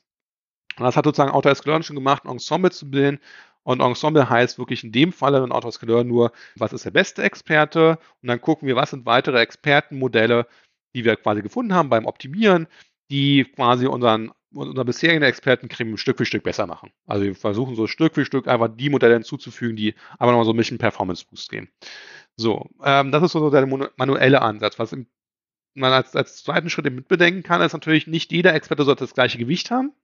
Also es gibt natürlich Experten, die sollten bedeuten wichtiger sein als Experten, die sind vielleicht ein bisschen, die sind ein bisschen spezialisierter. Mhm. Also haben trotzdem ihren Einfluss. Also man führt eine gewisse Gewichtung ein dazu. Äh, tun wir auch mit AutoSQL, indem wir einfach Modelle mehrfach hinzufügen können. Wenn wir quasi Modell zweimal hinzugepackt haben, hat man ein Gewicht von zwei. Mhm. So. Und jetzt, was mit Stacking eben oben drauf kommt, ist zu sagen, naja, vielleicht will ich diese Gewichtung ja eigentlich gar nicht irgendwie hart kodiert durch irgendeinen Algorithmus direkt bestimmen, sondern eigentlich vielleicht will ich die wieder von Daten lernen. Also ein Stacking-Modell macht also sozusagen, um drauf zu sagen, wir nehmen die ganzen Vorhersagen von ganz vielen Modellexperten und versuchen jetzt zu lernen, wie kann ich die sinnvoll aggregieren zueinander. Mhm. Und das macht letztendlich AutoCluren. AutoCluren macht das sozusagen in dem Sinne ganz clever, weil es verwendet sozusagen die Expertenmodelle, die wir durch die also zum Beispiel AutoML gefunden haben, um Vorhersagen zu machen. Dann vernimmt es nochmal die Originaltrainingsdaten, packt es quasi an die Vorhersagen wieder ran, verwendet dann nochmal die Expertenmodelle mit denselben Überbahn, mit der Einstellung, um nochmal Vorhersagen zu geben und verwendet dann obendrauf erst quasi ein, ein Stacking-Layer, der ist das alles wieder, oder ein, ein Ensemble-Layer eigentlich, der das alles wieder zusammenführt. Also sie verwenden quasi auf zwei Ebenen die Modelle, die man gefunden hat und versuchen jetzt quasi herauszufinden, was sind eigentlich die guten Vorhersagen, was sind die richtigen Vorhersagen und das sozusagen um diesen Zwei-Layer-Prozess lernen zu können. Mhm. Hat aber so ein bisschen mal die die zwei großen Nachteile, die man mal erwähnen muss bei diesen ganzen Ensemble-Sachen, nicht nur bei Stacking, sondern Ensemble im Allgemeinen. Zum einen, ich muss all diese, diese Modelle in irgendeiner Form natürlich Memory haben, an irgendeinem Punkt mal. Mhm. Das heißt, wenn ich Inferenz habe, muss ich auf all diese zugreifen können. Mhm. Das heißt, Memory Consumption steigt. Mhm. Zweitens, was genauso steigt, ist Inference Time. Also wenn ich Vorhersagen machen will, es umso, umso größer mein Ensemble wird und wenn ich auch mehr Stacking Layers und so habe, muss das ja einmal die Daten da komplett durchfließen. Das Inferenzzeit wird schlechter. Und das muss ich mir überlegen, ob ich das in der Praxis haben will. Das ist aus, aus der Sicht, dass ich Accuracy irgendwie optimieren will, genau der richtige Ansatz. Es wird robuster, es wird bessere Vorhersagen geben, aber meine Computer Source nicht, das System muss höher. Und wenn ich dann so ein Anbieter wäre wie, ich weiß nicht, Amazon, äh, Netflix, ja. mhm. die einfach einen Durchsatz haben, wo es auf quasi Millisekunden ankommt oder vielleicht so noch weniger, da kann ich mir teilweise so eine, so eine großen Stacking-Modelle vielleicht nicht, nutz, ähm, nicht leisten in der Anwendung. Also man muss immer ein bisschen überlegen, bessere Vorhersagen versus mehr Computer-Sourcen, die ich nicht nur beim Training verwenden muss, sondern auch bei der Vorhersage später verwenden muss. Ja. Und natürlich auch das Thema, was wir am Anfang hatten mit Erklärbarkeit. Also wohingegen ein Auto-ML-Tool weiter weg ist von der Abstraktion, vom finalen Modell. Aber solange mein Modell nachher trotzdem eine einfache Preprocessing-Pipeline mit einem einfachen Scikit-Learn-Modell ist, ist es ja egal, wie ich da hingekommen bin. Die Ergebnisse sind trotzdem genauso gut erklärbar, als hätte ich die über einen anderen Prozess gefunden. Aber bei so einem Ensemble wird halt eben auch die Erklärbarkeit immer noch schlechter und ähm, genau, ist halt auch ein entscheidender Nachteil von diesen Ensemble-Ansätzen. Genau, ja. Definitiv. Es wird alles komplexer und Komplexität heißt meistens schwerere Erklärbarkeit. Wobei man auch hier wieder so ein bisschen in den Nebenkommentar natürlich geben sollte. So, so, es gibt natürlich lokale Erklärbarkeitssysteme. Sowas wie Lime ist sehr bekannt in der Community. Man natürlich, egal wie komplex das Modell ist, was man gelernt hat, wir lokal Vorhersagen versuchen kann zu approximieren, warum die so getroffen wurden. Äh, wie gut die Vorhersagen sind oder die Approximation, die lokale Erklärung ist natürlich immer schwer zu sagen. Meistens sind die aber verhältnismäßig gut. Und die zweite Frage, die war vielleicht viel wichtiger in der Anwendung ist, was für eine Art Erklärbarkeit brauche ich denn eigentlich? Also es gibt ja verschiedene Arten von Erklärbarkeit. Ob das nun heißt, ich erkläre lokal, warum eine, eine Vorhersage so getroffen wurde, oder ich will erklären, welchen Einfluss hatte welches Feature denn eigentlich. Dann gibt es so Feature Permutation Tests. Ja. Die sind ja an sich auch Model Agnostic. Also das, das, ist ganz egal, was für ein komplexes Modell ich gelernt habe. Ich kann das versuchen zu quantifizieren mhm. und dann natürlich aber zu sagen, naja, wenn ich perfekte Erklärbarkeit brauche, also wirklich jede einzelne Kleinigkeit, jede einzelne Entscheidung, jeden einzelnen Fall abdecken muss, wo ich dann wieder mehr, mehr bei, bei Decision Trees wieder zurück bin. Gut, dann komme ich eben vielleicht auch in manchen Anwendungen nicht um den Decision Tree, um den Entscheidungsbaum drumherum. Aber ähm, Entscheidung ist, ist ja ein vielfältiges Thema Und wir sollten nicht versuchen zu verallgemeinern, zu sagen, das Modell ist zu komplex, wir können es nicht mehr äh, erklären. Mhm. Wenn eine gewisse Art von Erklärbarkeit reicht, die wir machen können, auch auf komplexen Systemen, dann ist das immer noch okay. Ja. Aber ja, ist ein komplexes Thema. Genau, und hängt immer Lässt sehr sich nicht so einfach abhandeln. vom Anwendungsfall und der Domäne ab, genau, ja. Ähm, was sind denn sonst aus deiner Sicht so die, die spannenden Forschungsfragen, die ihr angehen werdet und ähm, generell die Community? Ich denke, ein Thema, was, was wir ganz stark in Hannover angehen, natürlich auch zusammen mit Freiburg an anderen Teams äh, international, ist mehr in die Algorithmen nochmal selbst hineinzugehen, die Machine Learning-Algorithmen reinzugehen, was wir dann so dynamische Konfigurationen nennen. Man stelle sich zum Beispiel vor, so die Lernrate eines neuronalen Netzes. Mhm. Die ist ja nicht konstant an sich. Die ist ja, man, man, man, man hat so ein Startlevel von der Lernrate und dann wird die in irgendeiner Form über die Zeit irgendwie herabgesenkt. Oder dann gab es zum Beispiel, mein Kollege Frank Rutte hatte zum Beispiel irgendwann so ein Cosine Needing Schedule irgendwann mal vorgeschlagen, also sehr bekannt. Und man geht sozusagen erstmal, macht die Lernrate runter, dann springt man wieder hoch mit der Lernrate, dann geht man wieder runter und dann geht man wieder hoch und dann hat man so ein gewissen Auf und Ab mit der Lernrate. Mhm. Kann auch sehr gut funktionieren. Oder dann gibt es so, so einen One-Cycle. Wenn wer, wer äh, Fast AI kennt und die Kurse belegt hat, kennt wahrscheinlich den One-Cycle, der, der ganz stark von Jeremy Howard irgendwie immer präferiert wird, ähm, um zu, zu sehen, wie man auch die Lernrate aus seiner Sicht sozusagen so adaptieren kann. Es gibt verschiedene Sachen, die man machen kann. Das Problem ist, das ist natürlich wie so eine, so eine Expertenentscheidung gewesen. Und so ein Experte hat sich nur hingesetzt, um zu sagen, naja, man macht so einen Cosine in Needing Schedule oder man macht so einen One-Cycle, was auch immer.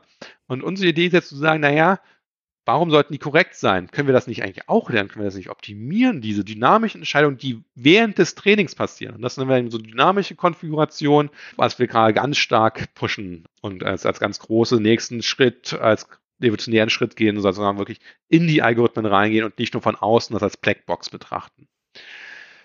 Zweite Stoßrichtung, die ich natürlich auch sehr spannend fand, was wir heute mehrfach diskutiert haben, und die ganze Interaktion mit Erklärbarkeit. Kann ich AutoML-System erklären? Kann ich AutoML-System nutzen, um Erklärbarkeit zu unterstützen? Werden wir ganz stark einsteigen, also meine, meine Gruppe auf jeden Fall.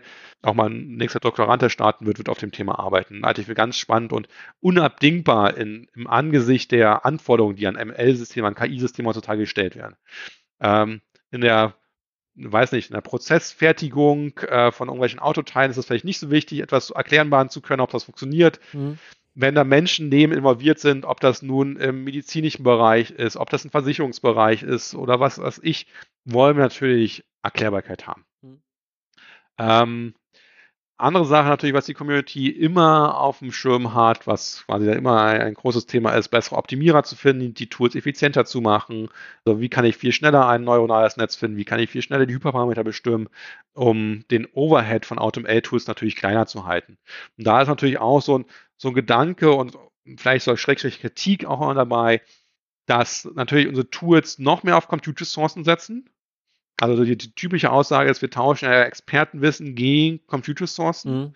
Und wenn man so einige Papers von den großen IT-Global Playern sieht, dann sind die auch manchmal unendlich, unfassbar teuer. Also die investieren ja ein paar Millionen, um ein, so, ein, so ein Paper rauszuhauen mhm.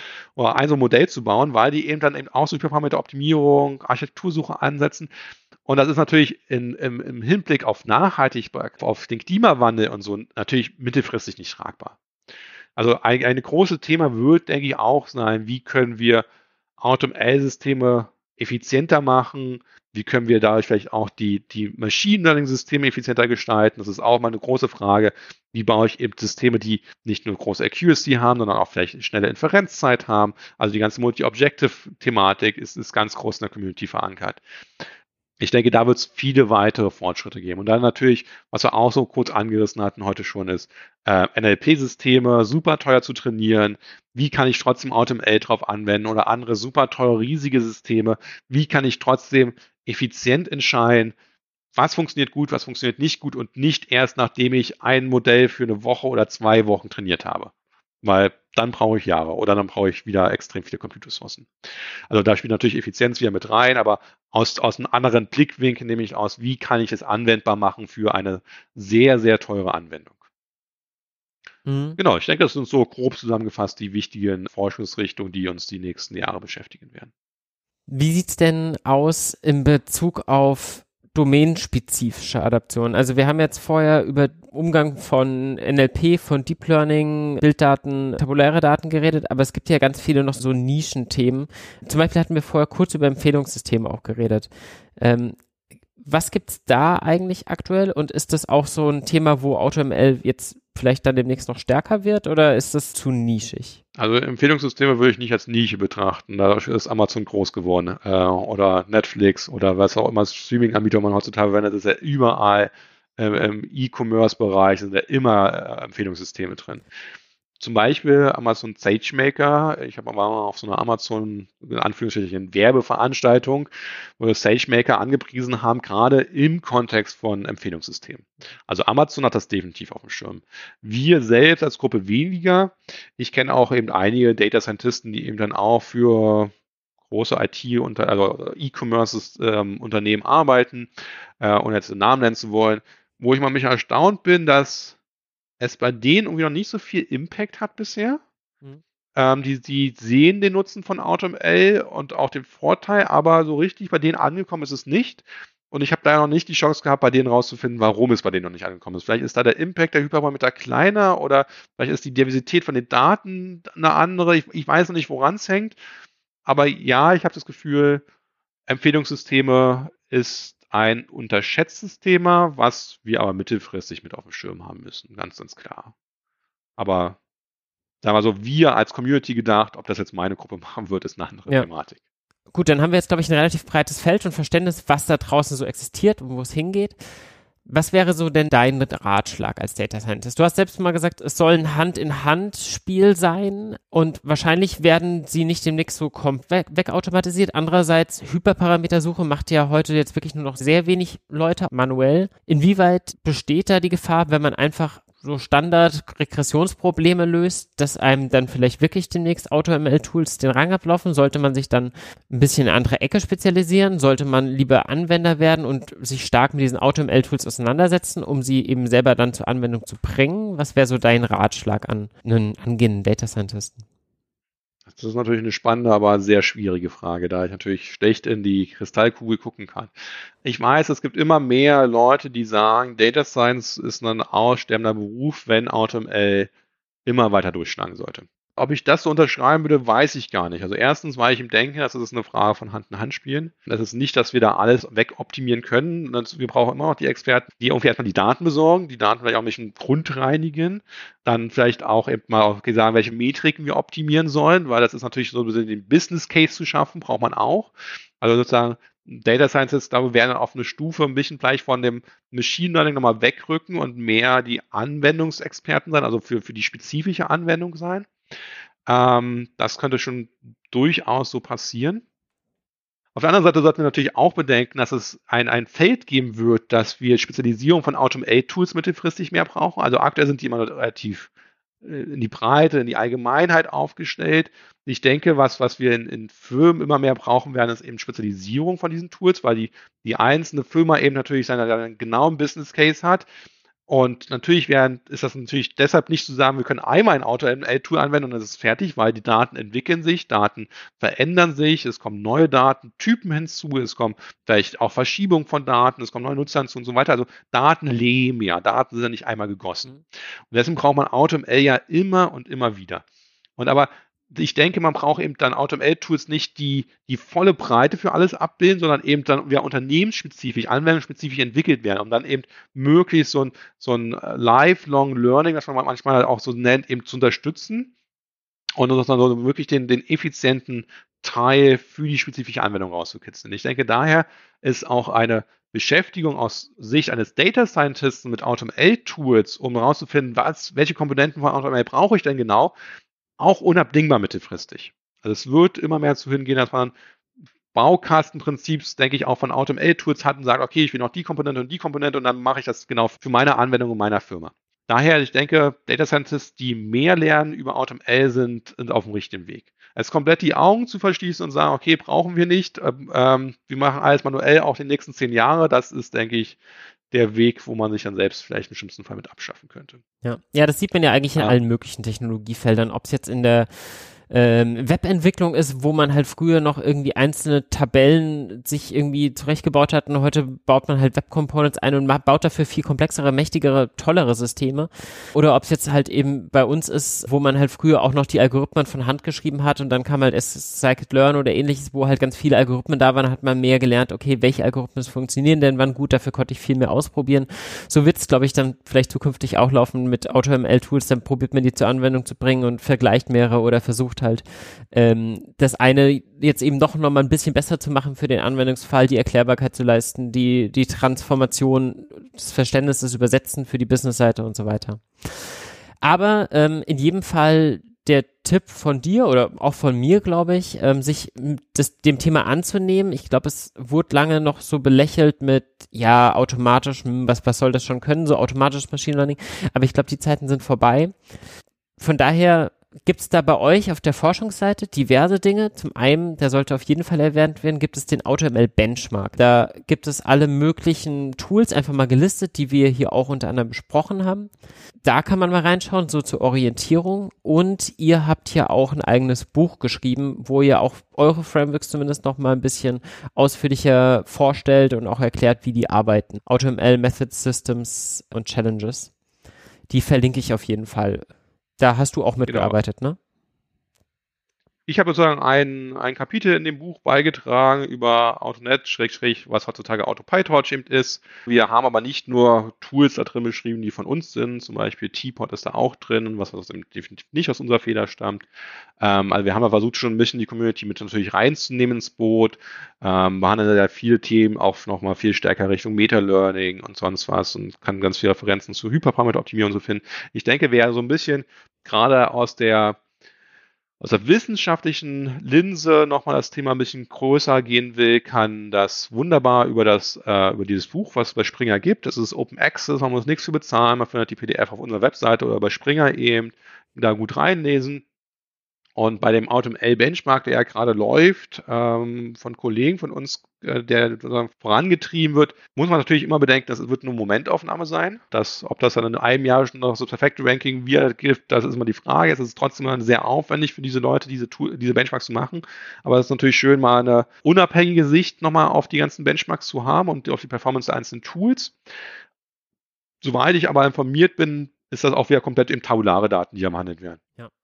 Also behandelt wieder quasi nur ein Teil von AutoML und nicht die komplette Facette. Äh, dafür gibt es eben die verschiedenen Competitions, eben diese AutoML-Challenges, die es ganz viel gab äh, über die letzten Jahre, die eben verschiedene Sachen behandelt haben, eben von wo irgendwann mal Computer Vision Sachen reinkam, wo irgendwann mal NLP mit reinkam, wo, wo es irgendwann mal relativ stark um Meta-Learning ging.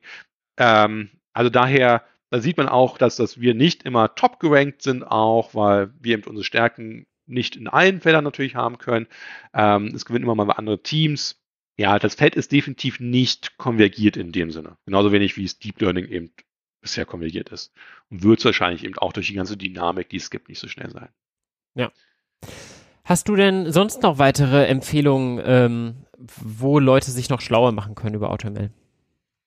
Genau, was ich gerne noch ähm, hier mitteilen würde wollen, es gibt inzwischen vom BMBF gefördert, das ist so Teil der deutschen KI-Strategie, äh, den sogenannten KI-Campus, KI-campus.org, ähm, was eine schöne Plattform ist, die sozusagen, wenn man sowas kennt wie Coursera oder sowas, so diese Online-Großplattform, wo man große Massive Online Open Course, also MOOCs und kurz hat, baut sozusagen Deutschland jetzt auf dem KI-Level nach, um sozusagen ganz stark hier äh, Kompetenzen stärker in Deutschland zu schaffen. Äh, wahrscheinlich demnächst auch vielleicht so ausgedehnt auf EU-weit, also das ist ja nicht mehr KI, sondern der AI-Campus. Und dort werden wir auch unserem AutoML-Kurs zukünftig zur Verfügung stellen. Also wir hoffen, es eigentlich schon diesen Monat gehabt zu haben, jetzt mit ganzen Corona und den ganzen Umständen schaffen wir es eben dieses Jahr leider nicht mehr, aber wir hoffen jetzt, das im Frühjahr, also Januar, Februar anzupeilen, dass unser AutoML-Kurs da ist. Das ist dann Material über 13 Wochen geteilt, wo man jede Woche mehrere Stunden quasi sich Videos angucken kann, wo AutoML in den einzelnen Komponenten wirklich Stück für Stück erklärt wird, was ist Hyperparameteroptimierung, wie funktioniert Bayesian-Optimierung, evolutionäre Algorithmen haben wir drin, neuronale Suche, äh, neuronale Architektursuche haben wir drin, Meta-Learning wird angeschnitten, andere Themen werden behandelt. Sehr breit umfassend wirklich das Feld zu behandeln wir haben dann Quizze mit eingebunden, wo man sich selbst nochmal testen kann, hat man es verstanden. Wir werden auch äh, Coding-Aufgaben zur Verfügung stellen. Das ist eine Sache, die wahrscheinlich noch nicht gleich zum Anfang online stehen wird, sondern noch im ersten halben Jahr nächsten Jahres kommen wird, wo man auch mal ein bisschen sich selbst dann ausprobieren kann an verschiedenen Sachen. Ähm, wenn man so schön sagt, wenn man seine Hände wirklich so, get your hands dirty, wie man im Englischen so schön sagt, da versteht man ja auch wirklich, wie die Sachen funktionieren. Ähm, das kommt alles quasi über diesen KI-Campus demnächst live ähm, und ist, denke ich, eine der besten Möglichkeiten, um das Feld in seiner Breite nochmal besser verstehen zu können. Ähm, und nicht nur in den, diesen relativ kurzen Podcast, auch wenn er, glaube ich, nicht ganz so kurz ist, aber äh, nochmal wirklich, äh, wirklich umfangreich einfach verstehen zu können. Ja, ich habe gerade mal drauf geschaut. Das sieht auf jeden Fall ganz cool aus. Ja, und so ein Hands-on-Kurs bin ich totaler Fan von. Da lernt man auf jeden Fall echt wirklich dann was. Sehr schön. Dann bedanke ich mich bei dir ganz herzlich für die ausführlichen Erklärungen und danke für die Einladung hier dabei sein zu dürfen. Ja, sehr, sehr gerne. Äh, hat mich gefreut und ich hoffe, euch da draußen hat es auch gefallen. Hinterlasst uns gerne Feedback und gerne auch ein paar Bewertungen im iTunes Store oder wo auch immer ihr uns hört. Und genau, von daher bis demnächst. Ciao. Tschüss.